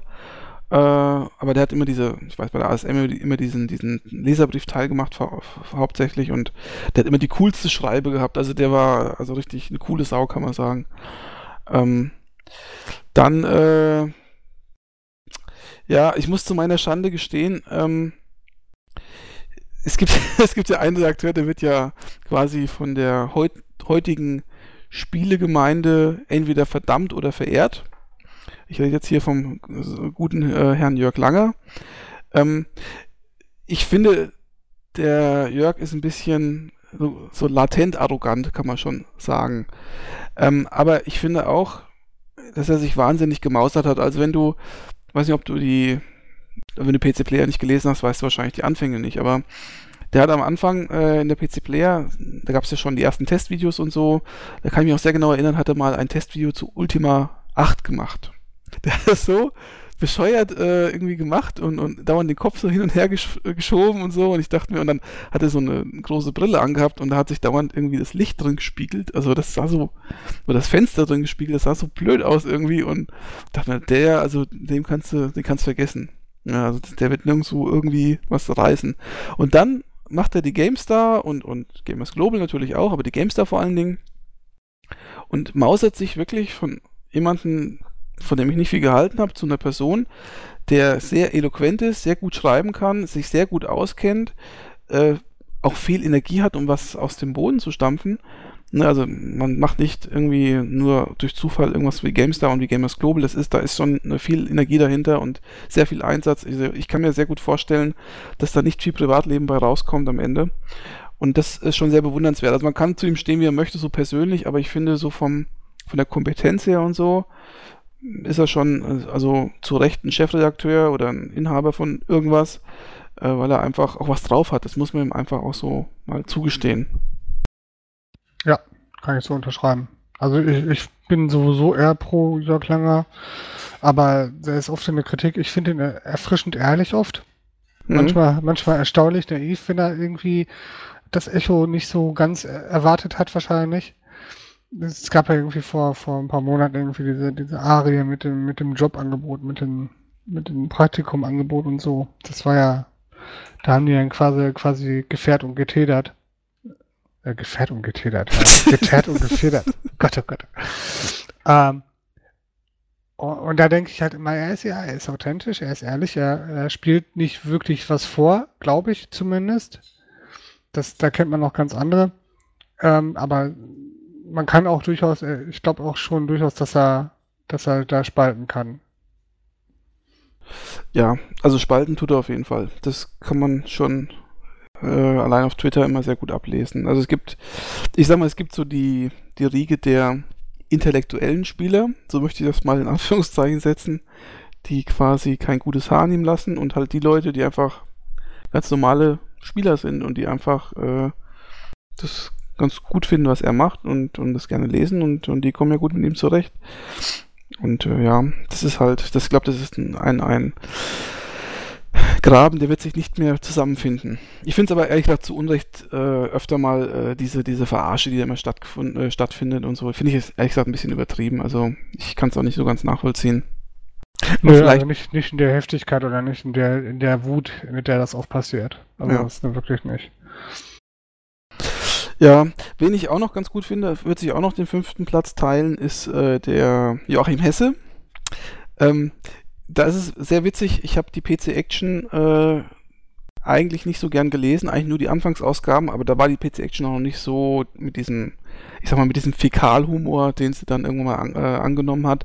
Ähm, also die ersten Ausgaben waren ganz anders gewesen und ähm, die Zeit, wo der Joachim Hesse da geschrieben hat, die habe ich eigentlich gar nicht mitbekommen. Ich habe das eher erst so im Nachhinein mitbekommen ähm, und habe dann so ein bisschen mich mit dem Redakteur beschäftigt und so. Und ich muss sagen, der kommt ja aus meiner Ecke, ne? Aus, aus, aus der Limburger Gegend. Also Hessen. Hessen, ne? und der hat ja so einen coolen hessischen Slang, ne? Und alleine über den kann man sich schon kaputt lachen, aber der hat ja auch so eine so eine lässige Art. Also ich habe noch nie so einen lässigen Menschen irgendwie äh, erlebt. Der, der ist ja, nimmt ja all, also wenn du den so zuhörst, ich weiß nicht, ob du den kennst oder schon mal Videos von dem gesehen hast, aber wenn du dem so zuhörst, du hast ja das Gefühl, bei dem ist alles Ironie. Also jeder einzelne Satz ist irgendwie nicht ernst gemeint oder nur halb ernst gemeint oder so. Und so die Kombination dann noch mit diesem hessischen Slang und, und, und der ist ja auch so ein bisschen retro verbunden und so. Ich habe den eigentlich erstmalig kennengelernt tatsächlich bei so einer äh, Retro-Ausgabe der PC Action, die er mit dem Frenkel damals gemacht hat. Und äh, ja, seitdem muss ich sagen, ist er sehr sympathisch. Ich musste mal die Uff-Ruppe-Videos anschauen, die sind voll witzig. Ja, das sind so meine Tops. Gibt es bei dir auch Flops, wo du sagst, oh ja, das ist ein Redakteur, mit dem kann ich gar nichts anfangen, der ist mir unsympathisch oder ähnliches? Ich glaube, das sollte ich nicht in einem Podcast irgendwie äußern. Okay. Gibt es da wohl welche? Es gibt bestimmt welche, aber keinen, den ich ja irgendwie großartig nennen könnte, ehrlich gesagt. Also es gibt bestimmt, äh, am schlimmsten sind diese ganzen 0815-Tests, ehrlich gesagt. Ne? Es gibt bestimmt welche, die sind mir sehr arrogant oder sehr, sehr negativ irgendwie. Hier dieser Christian, Christian Schmidt heißt der, glaube ich, ne? Mhm. Der war immer, der ist ja immer sehr hoch gelobt worden. Ich fand seine, seinen Test nie so wahnsinnig überragend. Aber ich hätte jetzt nicht gesagt, er ist der schlechteste. Was ihn für mich dann eher negativ herausgehoben hat, war sein, sein Spiegelartikel. Ähm, aber so, branchentechnisch hat er da durchaus recht. Das nicht falsch verstehen, aber das mit dieser Metaebene Dreckszeug irgendwie, naja, gut, kann jeder seine andere Meinung drüber haben, aber ich brauche sowas nicht, wie die WASD oder sowas. Da stimme ich dir schon zu, wobei ich ehrlich sagen muss, ähm, der Christian Schmidt hat in der GameStar meiner Ansicht nach mit Abstand die besten Tests geschrieben. Also das waren die, die wirklich nicht 0815 waren, die wirklich so, ja, wo du einfach sagst, oder auch die Videos, die er vertont hat, die waren einfach intelligent, sage ich mal. Das war nicht so dieses WASD-Niveau, wo keiner was wirklich zu sagen hat, sondern wirklich, es war ein Spieletest, aber einer, der einfach sehr süffig geschrieben war, wo du sagst, oh, das ist eloquent, was der hier von sich gibt. Sehr gut. Also als er damals von der Gamestar weggegangen ist, habe ich immer gedacht, oh, die verlieren richtig einen guten Mann. Also war nicht so, war nicht so einfach zu verkraften, denke ich mal. Ich meine, es gibt so ein paar andere, wie zum Beispiel den Michael Graf oder so, der jetzt auch nicht schlecht testet, aber oder auch so ein paar witzige Geschichten mit einbaut, aber das ist halt einfach nicht so auf dem Niveau, finde ich. Also ich habe hier jetzt nicht so herausragend, er mir in Erinnerung geblieben wäre, ehrlich gesagt. Also wo er mir in Erinnerung geblieben ist, ist der Spiegelartikel. Ne? Und ich gebe ihm natürlich recht. In einerseits äh, müssen die Leute, die ordentliche Arbeit liefern, liefern, auch ordentlich bezahlt werden. Und das, was die Heft oder was die Verlage da teilweise abziehen, ist einfach unter la Sau. Aber ähm, wie gesagt, manchmal sollte man die Kirche auch im Dorf lassen. Hast du denn noch so andere Veteranen? Ich denke mal zum Beispiel an äh, hier Florian Stangl zum Beispiel, der ja auch GameStar, PC Games und so weiter war, lange Jahre. Hast du mit dem irgendwas? Kennst du den überhaupt? Kenn schon, keine Erinnerung an Tests von dem. Also okay. dann ist er mir einfach durchgerauscht. Martin Deppe, wie sieht's mit dem aus? Die haben ja zusammen die PC Powerplay gegründet. Kennen, kennen tue ich die Namen alle, Namen alle. Wobei ja der, der Stangl, der ist, macht ja mittlerweile was ganz anderes. Ähm, der macht doch den Online-Auftritt von der PC Games, dachte ich. Echt? Naja, der macht, glaube ich, den, den Online-Auftritt von den Computec irgendwie Geschichten. Hat er nicht sogar äh, hier, da gab es doch bei Computec mal so eine, so eine Online-Plattform. Ich leider vergessen, wie die heißt. Hat er, glaube ich, mit aufgebaut oder war damals der quasi der Erfinder von dem Ding. Äh, ja, was gibt's denn da noch? Mikli Galuschka gibt's noch, der hat ja, glaube ich, auch PC Play oder GameStar gemacht. Toni Schweiger, wie sieht's mit dem aus? Was macht denn der mittlerweile? Der ist ja bei der GameStar auch weg. Es sind viele bei der GameStar weg. Wir hatten noch heute Morgen noch das Gespräch, dass da irgendwie gerade aktuell zwei weg sind, oder? Ja, ja, ja. Der, der Maci, Maciewski, der war ja auch ein Urgestein eigentlich, der GameStar, ne?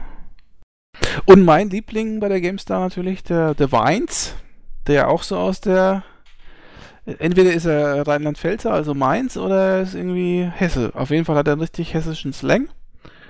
Und äh, es gibt ja ein geiles, äh, geiles Reaktionsvideo oder so, ja, die Reaktion genau von, von GameStar, wo er auf so einer, da geht es irgendwie um, um Call of Duty, glaube ich, Modern Warfare, und er macht hier so einen auf Diktator und hat, macht so eine Büttenrede.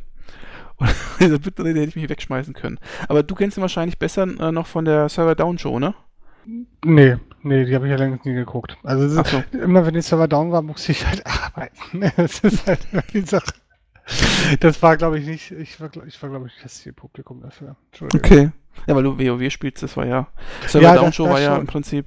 Das schon, aber die, die, Server wurden ja immer an einem Mittwoch und dann irgendwie von, von, weiß ich nicht, von 10 Uhr morgens oder was, oder von 8 Uhr morgens bis mittags irgendwie weggeschaltet. Ne, das mhm. ist ja jetzt nicht unbedingt die Zeit, in der ich normalerweise spiele. Kennst du den Manfred Dewey? Sagt dir das irgendwas? Nee. Aber ich bin jetzt auch nicht in der aktuellen Geschichte. Bei, bei GameStar, ich kaufe mir schon länger keine Spielezeitschriften mehr. Sagen wir es mal so. Also, weil, wenn du jetzt mit aktuellen Namen kommst, also Florian Stange und so kenne ich noch. Ähm, aber wenn du jetzt mit aktuellen Namen kommst, muss ich da leider passen. Ne, das ist ja kein aktueller Name, das ist eigentlich ein sehr alter Name, der hat nämlich bei der Amiga Joker damals äh, geschrieben. Und Toll. hat dann später die Powerplay weitergeführt als Chefredakteur. So 94, 95, irgend sowas im Dreh herum, als sie schon sozusagen kurz vorm Ende war. Ja, es hast du oft, dass irgendjemand noch die letzten, letzten Arbeiten machen darf. Oder wie man es auch nennen mag. Ja, ja. Äh, PC, äh, Powerplay hat ja auch genau diesen Knut Gollert. Ich schaue jetzt gerade hier so die Liste durch. Der Knut Gollert, das ist ja mittlerweile auch einer, der freier Redakteur bei der GameStar ist, aber früher hat er auch bei der Powerplay geschrieben. Äh, ist aber mittlerweile bei der GameStar so ein bisschen für die, ich glaube für WoW und so der Experte. Ja, also die Leute, die haben schon. schon bei der GameStar ist doch hier diese Petra Schmitz, die MMO-Expertin, oder? Boah, wenn man das so sagt, also wenn man das so sagen möchte, ja. Ich dachte, die wird so als, als das verkauft. Oder angetrieben. Na, die hat früher, früher hat sie viel äh, mit Dark immer gemacht, ne? Also Dark Age of Camelot. Ich denke schon, ja. Ich denke von der MMOs ist, ist schon die erfahrenste dort, aber das muss jetzt nicht viel zu heißen haben. Also ich. Ja, die hat zumindest bei dem WoW-Magazin hat sie noch den äh, mitgemischt bei, mhm. von der GameStar. Okay. Wobei das qualitativ Welten hinter der, hinter der Computech-Variante zurückhinkt. Ich glaube, dass die GameStar so ein bisschen den, den, den MMO-Zug äh, am Anfang verschlafen hat. Ich weiß nicht, also. Ich, also ich fand mich bei der GameStar nie so gut aufgehoben, wenn es um Online-Rollenspiele ging, muss ich ja ehrlich sagen. Aber das ja. Ich habe es mir immer nur aus Versehen gekauft und dann habe ich es hinterher bereut. Ich denke aber, das ist bei mir auch historisch bedingt. Ich hatte ja schon mal gesagt bei unserem MMO-Podcast, dass ich äh, es immer unmöglich fand, dass da quasi EverQuest nicht so die Beachtung gefunden hat, die es eigentlich verdient hätte. Bei, also bei GameStar war immer Stunde Null quasi äh, Dark Age of Camelot, das Online-Rollenspiel. Wobei die hatten ja, ich glaube, das habe ich damals auch gesagt, die hatten ja auch Ultima Online auch mit drin, oder? Hatten sie auch mit drin, so ein Tagebuch, ja. Hm.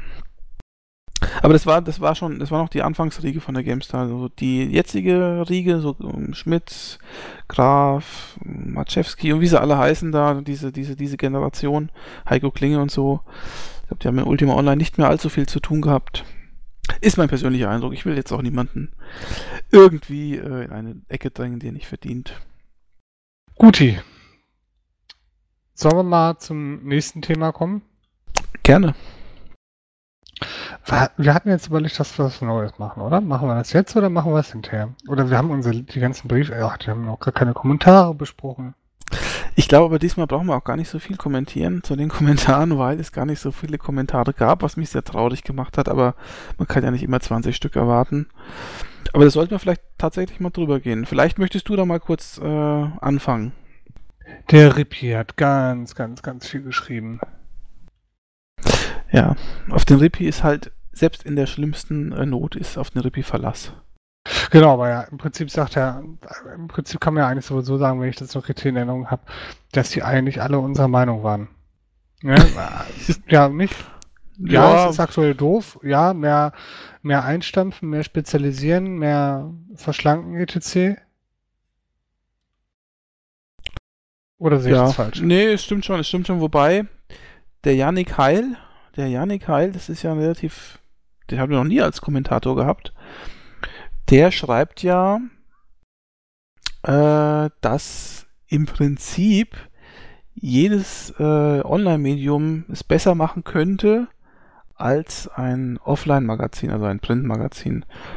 Hm, ich habe dem ja widersprochen, weil ich der Meinung bin, wenn das so ist, wenn das so wäre, dann gibt es sowas auch. Aber ich, äh, wenn ich mir jetzt zum Beispiel, habe ich als Beispiel auch genannt, die Retro Gamer hernehme, ich kenne kein Online-Magazin, das die Qualität und, und äh, auch die Masse an Artikeln zu bieten hätte, wie jetzt zum Beispiel zwei, drei Ausgaben Retro Gamer. Das sowas gibt es im Netz, meiner Ansicht nach, so, so in dem, in der Form überhaupt nicht. Also, na, ich meine, im Netz gibt es jede Menge äh, Online-Magazine, die irgendwas Aktuelles testen, okay, aber so wirklich so, so Anekdoten und so ein Kram, keine Ahnung, wo ich sowas äh, in so einer Qualität finden würde. Das ist es ja, ne? Ich würde auch sagen, ich will, ich will redaktionellen Content haben. Guten journalistischen Content, nicht irgendwie was runtergeschriebenes. Ähm, und dafür bin ich auch gerne bereit zu zahlen. Aber natürlich sollen die nicht einfach nur das wiederkauen, was ich irgendwo anders auch umsonst kriegen kann, sondern wird eigenes liefern. Hm. Genau. Nö, ansonsten, ja, gibt es nicht viel zu sagen hier. Der, der Björn hat äh, mich gefragt, wo in Bioshock Infinite die Nazis sind. Also Nazis steht stellvertretend für faschistische Personen, die in Bioshock Infinite überall zu finden sind, an jeder Ecke eigentlich. kann, kann ich dazu gar nicht sagen. Also möchte gern Nazis. Ja, also im Endeffekt haben die nur, also dir fehlt im Endeffekt nur das Nazi-Symbol, aber der Anführer, der ist halt sehr faschistisch. Aber ich will jetzt hier nicht spoilern, ne? nicht, was da heißt, hier, das ist der Spoiler-Podcast. Ich habe das Spiel noch nicht gespielt. Eben, eben, Kai. Und nachher bist du noch sauer auf mich, das möchte Ja, ich auch nicht wäre riskieren. ich, wär ich bestimmt. Weil ich würde mich wirklich noch gerne spielen. Ich habe dummerweise bei irgendeinem äh, in Steam einen Screenshot gesehen von Bioshock Infinite und das war dummerweise ein Screenshot vom Ende. Ich wusste natürlich zu dem Zeitpunkt nicht, dass es ein Screenshot vom Ende ist, aber ich hatte es mir schon denken können. Das war natürlich sehr ärgerlich. Hast du schon gehört, dass bei Steam eventuell dem, irgendwann eine Verleihfunktion kommen soll? Ja, habe ich gehört. Guck mal, dann könntest du mir das Spiel ja leihen. Ja, stimmt, könnte ich machen. Aber ich glaube, so lange warte ich nicht. Das könnte ich dir wirklich leihen, aber äh, das mache ich erst, wenn ich dir verziehen habe, dass ich mir Star Drive gekauft habe.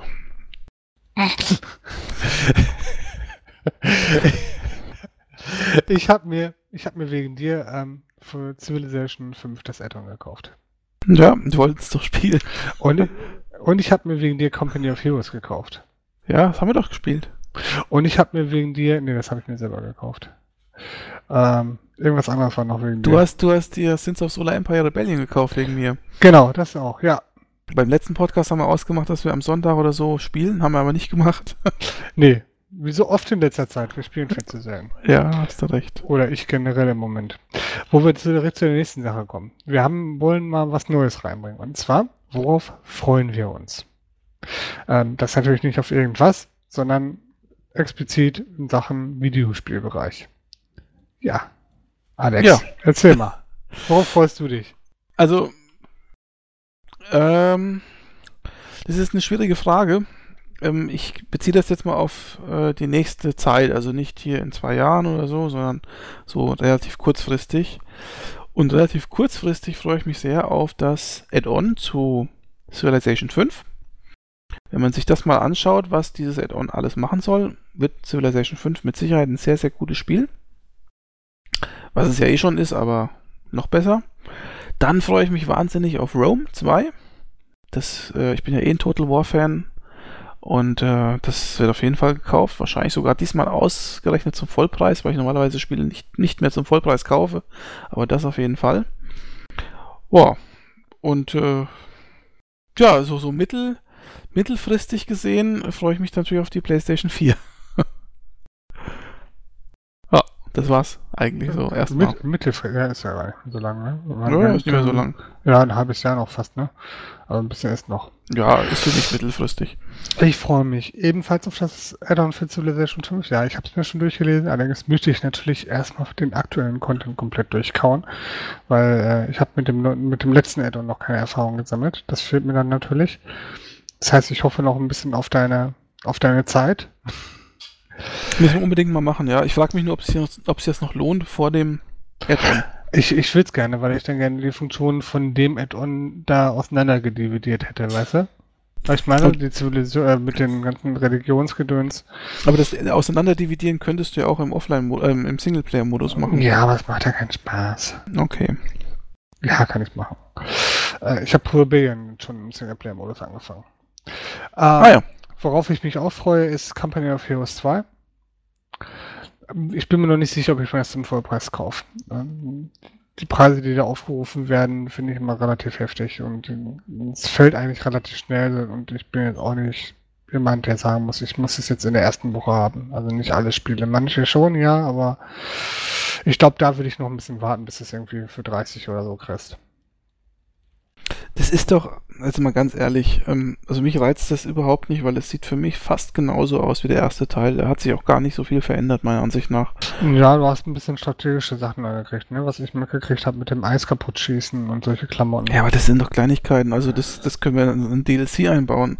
Ich weiß nicht, äh, warum das ein Vollpreisspiel ist und warum das auch so lange in Entwicklung war eigentlich. Das ist mir schleierhaft. Äh, das musst du THQ fragen, aber die sind ja nun nicht mehr da. Ja, die Frage ist natürlich, äh, warum überlegst du dir das überhaupt zum Vollpreis zu kaufen? Generell würde ich, ja, generell, weil ich, weil ich, weil ich das, ähm, weil ich diesen, diesen Titel gerne mal wieder spielen würde. Ich habe letztens noch mal den ersten Teil angefasst. Ich finde ihn immer noch toll. Ähm, und ich würde gerne mehr wieder mitspielen oder will mir auch den neuen dann spielen. Äh, natürlich lese ich vorher den Test oder gucke, wie es vorher abschneidet. Ne? Wenn das total grottig fehlt, wie Star Drive zum Beispiel, dann hole ich es mir halt nicht. Ja, super. Aber Star Drive ist mittlerweile übrigens in Deutsch äh, rausgekommen, ne? Ja, das macht das Spielprinzip aber nicht besser, oder? Nee, aber ich muss sagen, ähm, ich muss sagen, ich habe es jetzt vor kurzem nochmal gespielt und es hat mir schon deutlich mehr Spaß gemacht als beim ersten Mal. Das kann ich zumindest behaupten. Okay. Ansonsten freue ich mich ähm, mittelfristig auch auf die PlayStation 4, die ich mir wohl dann auch holen werde. Langfristig würde ich mich auf Elder Scrolls freuen. Ähm, Elder Scrolls Online.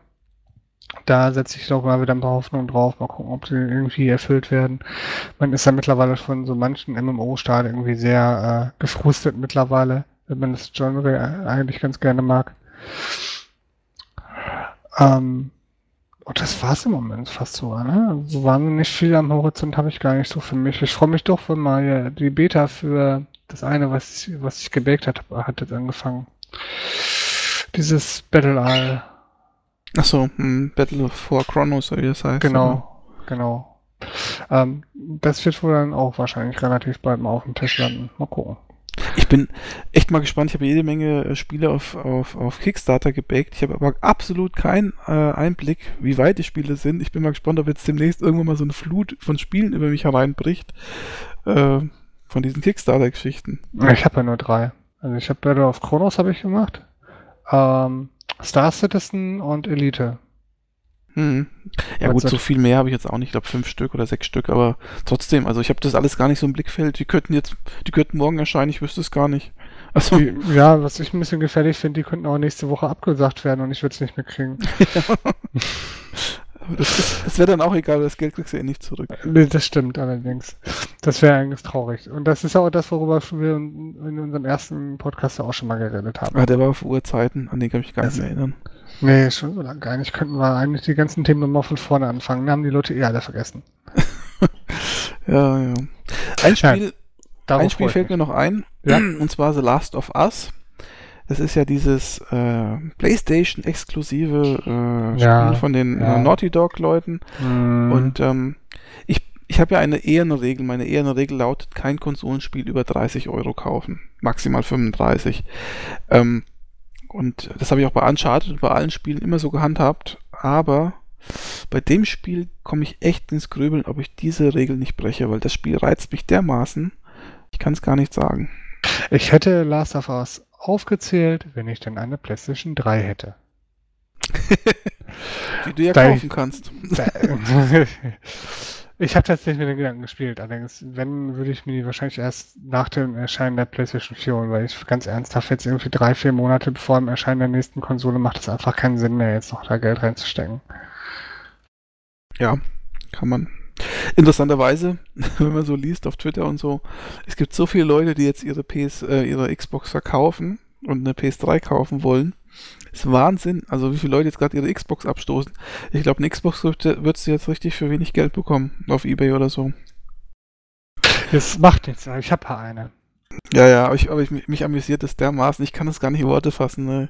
Also, ihr könnt gerne mal auf meine, auf, auf blog.zossi.de auf die Spielwiese schauen und dann gibt es da so einen schönen Thread über die besten Twitter-Tweets, die ich so über das, den Konsolenkrieg abgelassen habe. Und ich muss echt also über das Verhalten mancher Xbox-Spieler, ehemaligen Xbox-Spieler, muss ich echt schmunzeln. Also nicht bös gemeint, aber die vor einem Monat noch vehement die Xbox verteidigt haben und dies und jenes und äh, keine Ahnung und dann.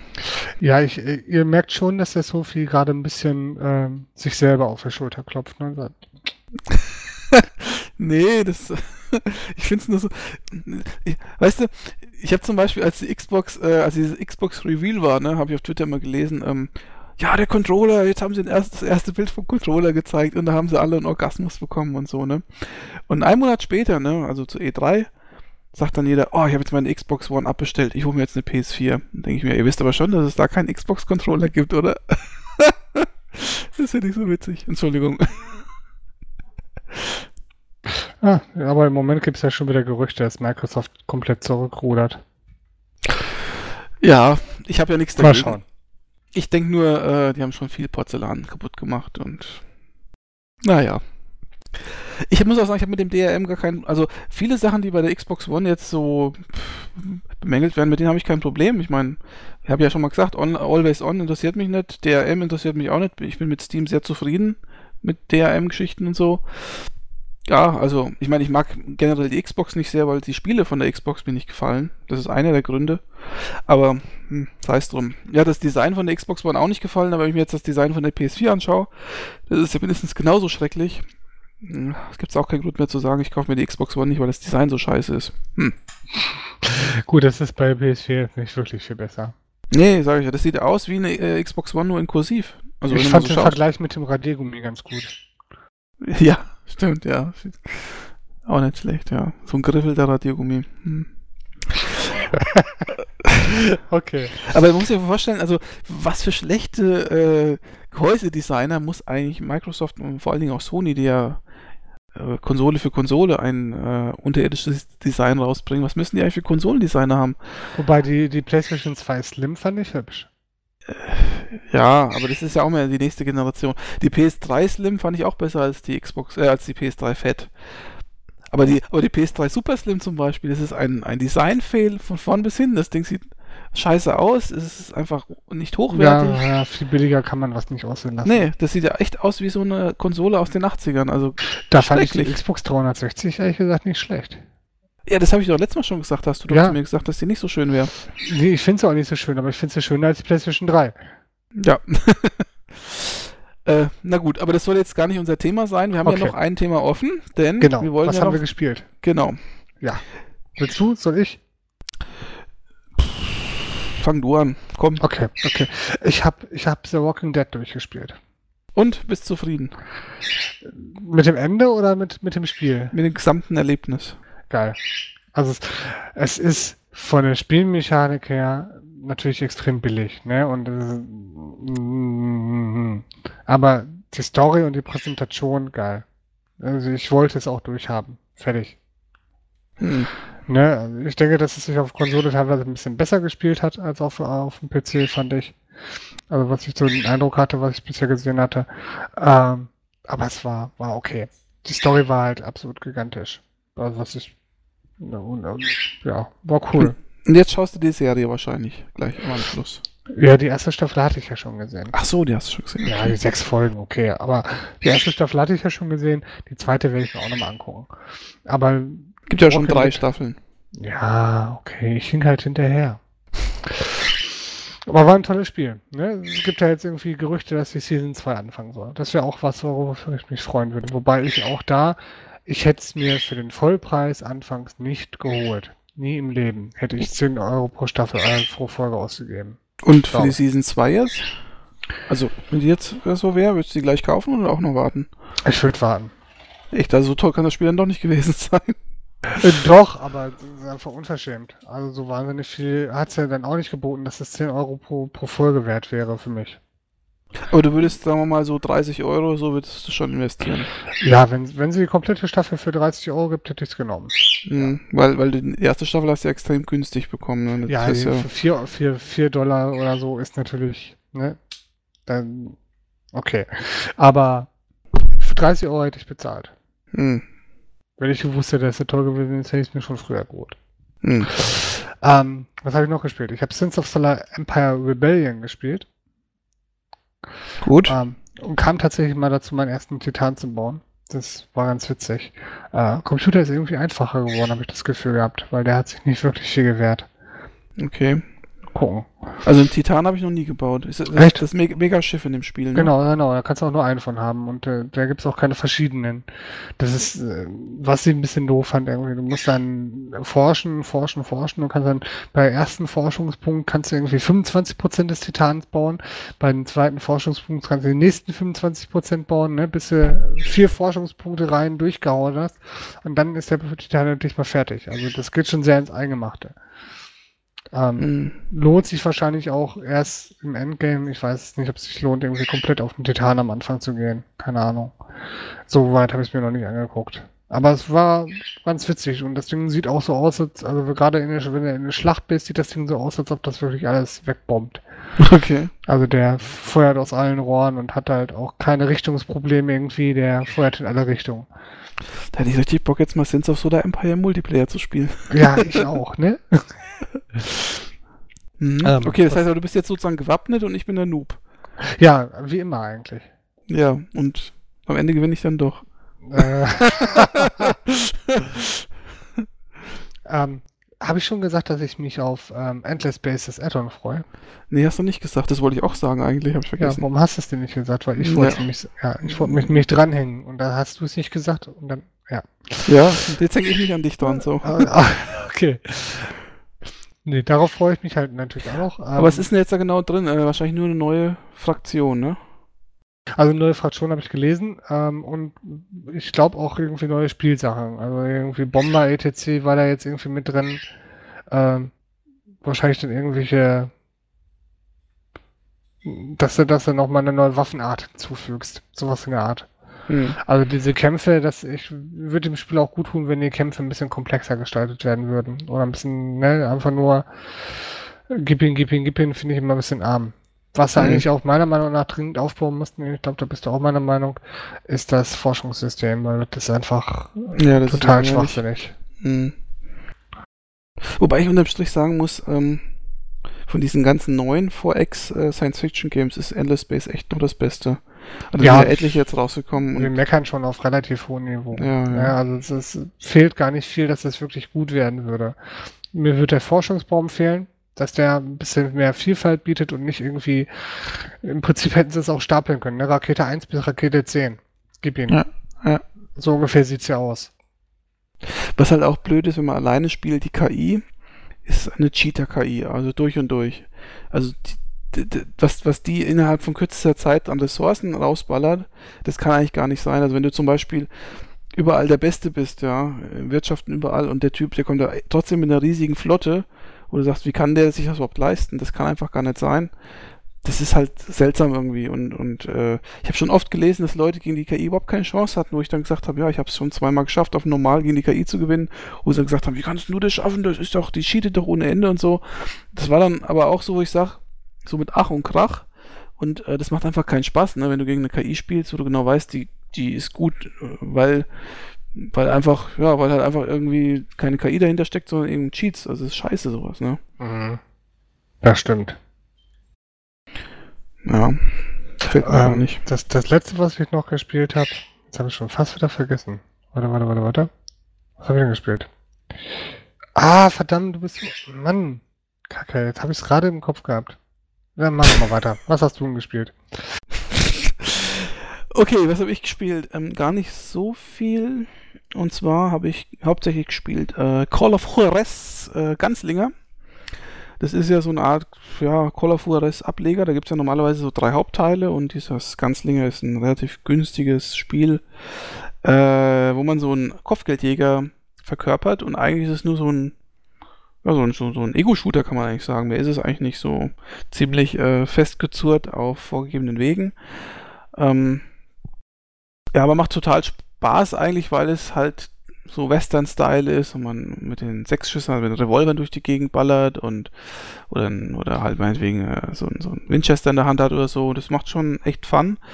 Ist aber im Endeffekt äh, wirklich vom, vom Gameplay her nur geballert die ganze Zeit. Mit einem schönen Auflevel-System. Also es werden Erfahrungspunkte generiert, wenn man so Kombos macht und so. Äh, kann dann so in verschiedene Erfahrungsbäume quasi investieren. Und was halt das Spiel eigentlich ausmacht, ist es halt eine ganz coole Story, weil äh, dieser Kopfgeldjäger, der kommt eigentlich in so eine Kneipe und erzählt die Geschichte und man spielt dann währenddessen die Geschichte nach und dann sagt er manchmal so, ach Moment, das war doch ganz anders, ich habe mich jetzt falsch erinnert und dann passiert im Spiel folgendes, dann passiert plötzlich, äh, dann verschwindet plötzlich eine Wand oder dann baut sich plötzlich vor dir eine Brücke auf, weil er sich plötzlich wieder richtig erinnert hat und es wird dann sofort im Spiel quasi grafisch umgesetzt. Ähm, das ist ganz cool gemacht und äh, die Leute, die jetzt da um ihn dann rumsitzen in der Kneipe, die sagen dann immer so, ja, ich glaube, du bist ein Aufschneider, so, das stimmt doch alles gar nicht. Und ja, auch, das war so, und das ist eigentlich ganz witzig gemacht, aber auch ganz cool, also so, ja, so richtig äh, Western-mäßig halt. Obo Funk? Ich habe es nicht zu Ende oder? gespielt, nee, ich, aber ich habe bestimmt schon, naja, weiß ich kann es jetzt schlecht abschätzen, aber so acht Stunden oder so habe ich, hab ich bestimmt schon investiert. Ist okay, also Preis-Leistung ist super. Ja, äh, für 9 Euro. 15 Euro oder was? 9 Euro habe ich bezahlt, das war. Ja, 15 Euro kostet gerade bei Steam. Bei, bei äh, Amazon Download kannst du es momentan auch für 9 kaufen. Ja, so gut, auch eine Idee.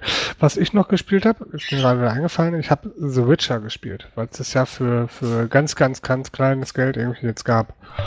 Eins ähm, oder zwei? Eins, erstmal. Den zweiten wollte ich mir nicht, ich wollte mir nicht von den zweiten holen, ich wusste noch nicht mal, ob es mir gefällt. Ähm, das Setting und so wird mir schon Spaß machen, aber wer sich diese Kampfsteuerung ausgedacht hat, ne? Ist grausam, ne? Das, was ist denn das für eine Scheiße? Ich hämmer die ganze Zeit auf die linke Maustaste. Äh, ich komme mir so doof vor. Ich denke die ganze Zeit, irgendwas mache ich falsch. Das kann doch nicht alles sein. Also zwischendurch ja. darf ich mal die rechte Maustaste drücken, wenn ich einen Zauber, aber äh, dann die Wechsel zwischen den Haltungen und so, es ist so grottig. Umständlich, ne? Also ja, es ist überhaupt nicht intuitiv, es ist überhaupt nicht actionreich du hammerst ja nur drauf und musst dann irgendwie mal gucken, ja, das Ausweichen bringt auch nicht wirklich was, dass du irgendwie dir einen vernünftigen Vorteil verschaffen kannst, irgendwie großartig. Äh, also da habe ich schon fast keinen Bock mehr, ehrlich gesagt. Und so ging es mir bei Batman ja auch. Ne? Ich, bei Batman hätte ich noch gedacht, gut, das kann mit einem Gamepad bestimmt mehr Spaß machen als mit Maus und Tastatur. Aber bei Witcher kann ich mir noch nicht mal mit, mit, Keyboard, mit, äh, mit Gamepad vorstellen, dass das Spaß macht. Also ich sag mal, bei, bei Batman äh, ist das ja alles äh, von der Steuerung her sehr intuitiv, weil du ja gar nicht so viel drücken musst, um da irgendwas äh, rauszubekommen. Nee, aber du drückst halt irgendwas, das ist total Ja, schnuppe. aber also, im Witcher ist die ganze Benutzerführung einfach scheiße. Was mich auch total aufgeregt hat, beim ersten Teil war es zumindest so, dass du nicht über künstliche Begrenzungen hinaus kannst. Wenn du zum Beispiel eine Treppe hochläufst und ja. kein Geländer oder so. Ja, du, du siehst eine Tür und du kommst ja. nicht rein. Weil das ist zum Kotzen, ne? Ja, ja, ja, es ist, äh, also mag sein, dass es jetzt ein Fehler war, den ersten Teil zu kaufen anstatt den zweiten. Aber nee. Ich habe da jetzt eine Stunde reingebuttert und das wird es wohl auch gewesen sein. Ja, also ähnlich ging es mir auch. Ich habe das, ich habe so, es gibt sogar auf meinem Blog einer meiner ersten Artikel zum Witcher 1 einen Test. Da habe ich genau das bemängelt. Übrigens, der Christian Schmidt hat das Spiel damals auch äh, ziemlich schlecht bewertet mit ein paar 70 Prozent. Das war, da war die GameStar damals äh, glaube ich, am unteren Ende und da haben sie ihn alle fertig gemacht und so. Aber ich muss sagen, er hat eigentlich recht gehabt. Die ganzen Kritikpunkte, die er genannt hatte, fand ich auch. Den zweiten habe ich übrigens mal vor ein paar Monaten versucht zu spielen. Ist im Prinzip fast genauso sperrig von der Benutzerführung, also nicht sehr schön gelöst, aber die Story und so, die ist schon ganz cool. Ja. N nur, äh, was hilft mir die Story, wenn das Spielen keinen Spaß macht? Ja. Ich finde halt, ich finde halt, dass die, dass die Entwickler also generell so osteuropäische Entwickler, die haben so einen gewissen, so ein Händchen für gute Grafiken und so, aber bei denen hagelt, äh, mangelt es immer so ein bisschen an der Benutzerführung. Also ich weiß nicht, da, da gibt es immer sowas, wo du sagst, das ist nicht ganz komplett bis zum Ende durchgedacht. Aber na gut, so ist das halt. Das aber den Witcher, ja. den Witcher 2 kannst du übrigens auch für schmales Geld im Moment kaufen. Bei ja, ja, genau. Hatte ich auch gesehen. Gab es auch bei Steam für schmales Geld. Aber wie gesagt, wenn mir der erste Teil schon nicht zu sagt und du sagst, der zweite spielt sich ähnlich, Wobei das zweite mir schon deutlich besser gefallen hat. Wenn das jetzt nicht buggy gewesen wäre, das Spiel, hätte ich es auch weitergespielt. Aber ich habe leider einen Bug gehabt und dann, naja, war es vorbei. Da habe ich mir gedacht, sperrige Steuerung habe ich mir gedacht und jetzt auch noch die Bugs. Komm, lass sein. Lass gut sein, habe ich mir gedacht. Gibt noch andere ja, schöne aber, Spiele. aber die Steuerung ist extrem wichtig. Also für mich zumindest. Na klar. Ja, also wenn, wenn ich irgendwie denke, dass der Charakter nicht annähernd das macht, was er soll, dann habe ich auch keinen Bock mehr. Muss ich ehrlich sagen. Also bei, bei sowas wie äh, The Walking Dead oder so, dachte ich, ja gut, das ist ein Adventure, ist egal, mein Gott, dann, dann zuckelt das da halt ein bisschen oder man kann einmal oder man stirbt zweimal, bis man irgendwie einen Punkt mit der Maus getroffen hat oder weiß ich nicht was. Ne, das ist vielleicht auch ein bisschen mehr auf Keyboard ausgelegt gewesen, aber da war es egal. Es hatte ich nicht großartig bestraft ähm, und das ging halt auch, es war halt nicht schlimm. Ja, aber so, bei solchen Spielen wie das jetzt zum Beispiel, ich habe alle Gegner besiegt jetzt beim Witcher. Ne? Also das war alles kein Problem, aber es hat halt kein, überhaupt keinen Spaß gemacht. Nichts. Null. Schlecht. Sollte, ja, sollte so nicht sein. Nee, ich kann mir vorstellen, dass die Story sich cool entwickelt, ne? Also es hatte schon das Intro und so, das war schon cool. Aber nee, nee, da quäle ich mich nicht durch.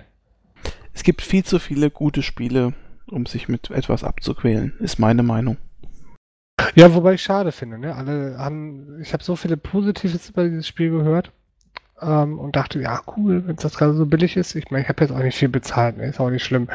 Aber ähm, wenn's gerade, wenn alle sowas so loben, dann kann ich das doch nicht so scheiße finden. Aber gut. Geht doch. Tja. Aber wie gesagt, da spalten sich trotzdem auch die Meinungen. Also nicht jeder ist vom Witcher begeistert. Jetzt äh, ist ja Witcher 3 äh, für die Xbox One angekündigt worden. Kommt mhm. wahrscheinlich auf PC und X auf PlayStation auch raus, aber ähm, da haben ja viele gesagt, das war das beste Spiel noch, was sozusagen für die Xbox One vorgestellt worden ist. Ich bin sehr gespannt. Also grafisch sieht es wieder mal beeindruckend aus, aber naja. Ähm, letztes Spiel, was ich gespielt habe, und das ähm, habe ich an meinen Kindern zu ver verdanken, ich habe Ace of Spades gespielt. Den Ego-Shooter, oder? Ja, das ist so ein Ego-Shooter, eine Mischung aus, äh, Mischung aus Call of Duty und Minecraft. Mhm. Witzig. Äh, auch intelligent gemacht. Also wenn man mal über diese Grafik drüber hinweg guckt, macht das echt Spaß. Weil es halt auch unheimlich viele Freiheiten bietet ne? und halt auch überhaupt kein Problem damit hat, wenn, er, wenn sich da 20, 30 Leute auf einer Karte rumtummeln und so. Das ist ganz witzig. Hat aber der GameStar, glaube ich, nicht so gut abgeschnitten. Kann ich sagen. Also ich fand's lustig. Also ich, ich glaube, dass mal Singleplayer gibt's ja, glaube ich, faktisch nicht. Äh, es ist halt komplett Multiplayer ausgelegt und da Irgendwie, bietet schon einiges. Irgendwie haben die geschrieben, dass das Balancing nicht so gut wäre. Irgend sowas war da, aber ich habe es nicht mehr in Erinnerung. Das, dafür habe ich nicht lange genug gespielt oder auch nicht mhm. alle Klassen durchgespielt. Ne? Es bietet halt x verschiedene Spielmodi und das macht halt durchaus Spaß. Und du kannst halt die ganze Umgebung bearbeiten und beackern wie in Minecraft üblich und kannst den Tunnel durch den Berg bauen und auf den anderen Ende irgendjemanden in den Rücken schießen. Ist schon cool. Mhm. Kannst du mit normalen Ego-Shootern nicht auf diese Art und Weise. Es hat was. Ist auf jeden Fall eine mutige Idee gewesen. Und ich fand es echt nicht schlecht. Hat, hat Fang gemacht.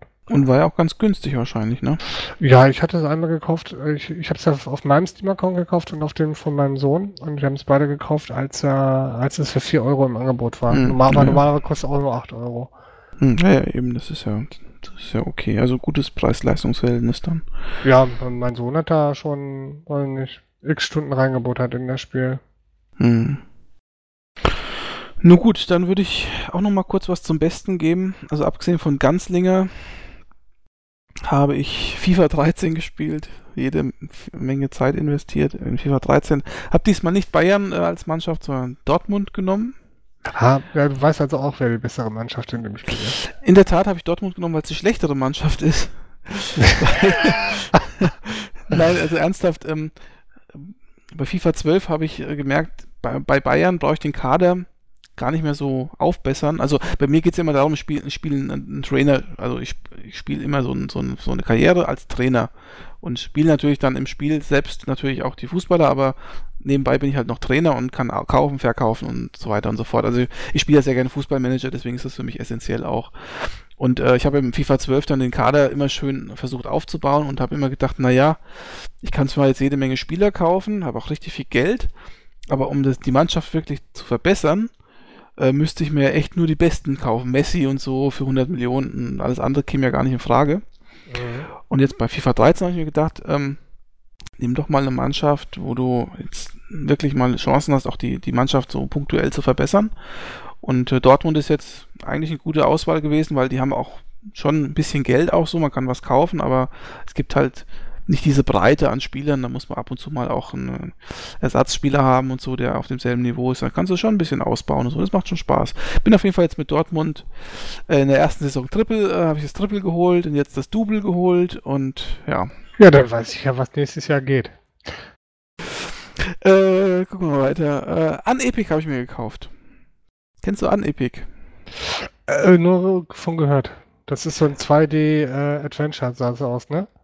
Eigentlich 2, 2D. 2D Action Adventure definiert. Ja, ja, aber mit starken Rollenspielanleihen. Also es ist ein, ja, ein Action-Adventure, aber du hast im Hintergrund äh, sehr viel Rollenspielelemente. Sowohl Aufleveln als auch Skillsystem, als auch eine Fülle an Waffen mit Stats und allen drum und dran, großes Inventar und so. Also wenn das Spiel jetzt meinetwegen nicht in 2D wäre, so mit Rumspringe, sondern wenn man es irgendwie aus der Ego-Perspektive spielen würde, wäre es ein waschechtes äh, Rollenspiel eigentlich, ne? Ja, hat nicht viel Geld gekostet, nur so ein paar Euro auf GOG und äh, ist multilingual und so und ja, habe ich mir geleistet. Ist echt ganz cool. Und hat auch einen Steam Key. Man kauft es auf GOG und kriegt trotzdem einen Steam Key. Das ist schon mal schön. Ja, Übrigens, ich habe immer öfter gemerkt, dass man sich Spiele eigentlich gar nicht aus Steam kaufen braucht oder kann, ne? Weil die Spiele bei Steam, wenn sie nicht gerade in irgendwelchen Angeboten sind, halt echt schweineteuer sind. Und dann kannst du dir lieber den Key irgendwo holen, kaufen, wie auch immer, und den dann bei Steam eingeben. Ja, ja. Bei, bei, bei Good Old, Game, Good Old Games ist es eher selten, dass du einen Steam Key bekommst. Ne? Also bei GOG selbst kriegst du den Steam Key zum Beispiel auch gar nicht. Ich musste dann bei der Herstellerseite registrieren. Also ist immer die Frage, ob du jetzt zum Beispiel ein Spiel kaufst, damit es in Steam drin ist oder nicht. Äh, ich mache das eigentlich fast immer so, nur bei GOG zum Beispiel, die auch eine recht schöne Bibliothek haben, äh, mache ich da mal eine Ausnahme und kaufe das dann auch nur mal da. Also das ist dann schon okay. Aber in der Regel eigentlich muss da schon Steamkeeper rausspringen, sonst ist es uninteressant. Das macht ja auch die, den Reiz von diesen Handel, Handel, Handel, Humble Bundles aus, dass du da immer einen Steamkey dazu kriegst. Wenn es kein, wenn es keinen gäbe, wäre die Sache auch nur halb so schön, oder? Was meinst du? Ja. Genau. Kurz und prägnant. äh, aber da wir gerade von Handel, Humble Bundle reden, das ist nämlich das letzte Spiel, was ich noch zu sagen habe, und das ist nämlich Hotline Miami. Das war nämlich in diesen Bundles mit drin auch für schmales Geld. Das ist ja dieses 8-Bit oder 16-Bit äh, Retro-GTA-Verschnittspiel. Äh, sieht echt scheiße aus, das Spiel, ne? also richtig schlecht. Das, äh, also so, so, schlecht sahen die Spiele früher gar nicht aus. Ähm, aber zwei Sachen, die echt cool sind. Das Spiel hat eine richtig geile Mucke. Also richtig coole Musik. Äh, das, das, das, kann man nur spielen wegen der Musik eigentlich. Und zum anderen ist es äh, auf der einen Seite ultra schwer, aber auf der anderen Seite auch motivierend, weil man immer versucht, irgendwie durchzukommen. Gibt aber mit Sicherheit kein Spiel, bei dem ich öfter gestorben bin, als bei diesem Hotline Miami. Also da stirbst du sozusagen im Sekundentakt. Aber es macht Spaß. Im Sekundentakt zu sterben. Ja, weil du stirbst nicht nur, sondern du bist auch sofort wieder da und dann versuchst du halt gleich nochmal und, und irgendwie, du kannst dann etliche Waffen nehmen und so, aber es ist wirklich brutal. Also du kannst da auf die Gegner draufspringen, kannst den Kopf einschlagen und so. Das ist, äh, aber du siehst es halt nur so verpixelt irgendwie, deswegen ist es nicht ganz so schlimm, aber naja, das ist schon nichts für seichte Gemüter. Das war jetzt nicht im aktuellen Bundle, ne? sondern das davor. Das davor war das, glaube ich, ja. Hm. Mhm. Ja, da, da hat mich nichts gereizt, ehrlich gesagt. Ich habe es auch gesehen gehabt, aber ja, ich habe sehr viel von dem Spiel gehört. Ich wollte es immer mal spielen und ja, dann habe ich zugeschlagen. Vollkommen legitim. Das ist, dank, äh, das ist nett von dir, danke. okay, das war's bei mir auch schon. Viel habe ich nicht gespielt eigentlich. Also, ich bin soweit fertig. Haben wir noch ja. was, äh, Kai, oder Nö. haben Nö, wir nichts mehr? Nicht. Ich glaube nicht. Wir haben ja auch lang genug schon gepodcastet heute. Ja, mal wieder irgendwie zwei Stunden. Ja, da muss ich wieder ordentlich schneiden. Ja, aber diesmal geht's, glaube ich, mit dem Schneiden, oder? Sonst, sonst steigen uns die Leute aufs Dach und sagen, ja. so einen langen Podcast, den möchte ich nicht ja. hören. Ja. Aber es ging. Na gut. Wir müssen uns nochmal unterhalten, was wir demnächst machen. Ja, neue Themenvorschläge hat mir ja schon mal gesagt. Wenn ihr welche habt, nennt uns die bitte. Wir sind dafür alles offen. Und dankbar. Und natürlich dankbar. Und wenn jemand einen Themenvorschlag zum Beispiel hat und sagt, ja, zu dem Thema könnte ich auch was beitragen. Also wie gesagt, wir haben ja ab und zu mal Gäste, können wir auch sicherlich mit einbauen, dass wir sagen, hier, du hast ein Thema, dann komm auch gleich mit dazu und erzähl uns was dazu. Okay, also ich für meinen Teil sag mal dann auch auf Wiedersehen, weil mehr haben wir nicht zu sagen und ich hoffe, euch hat der Podcast heute genauso gut gefallen wie den Kai und mir. Und wir hören uns dann beim nächsten Mal. Auf Wiedersehen.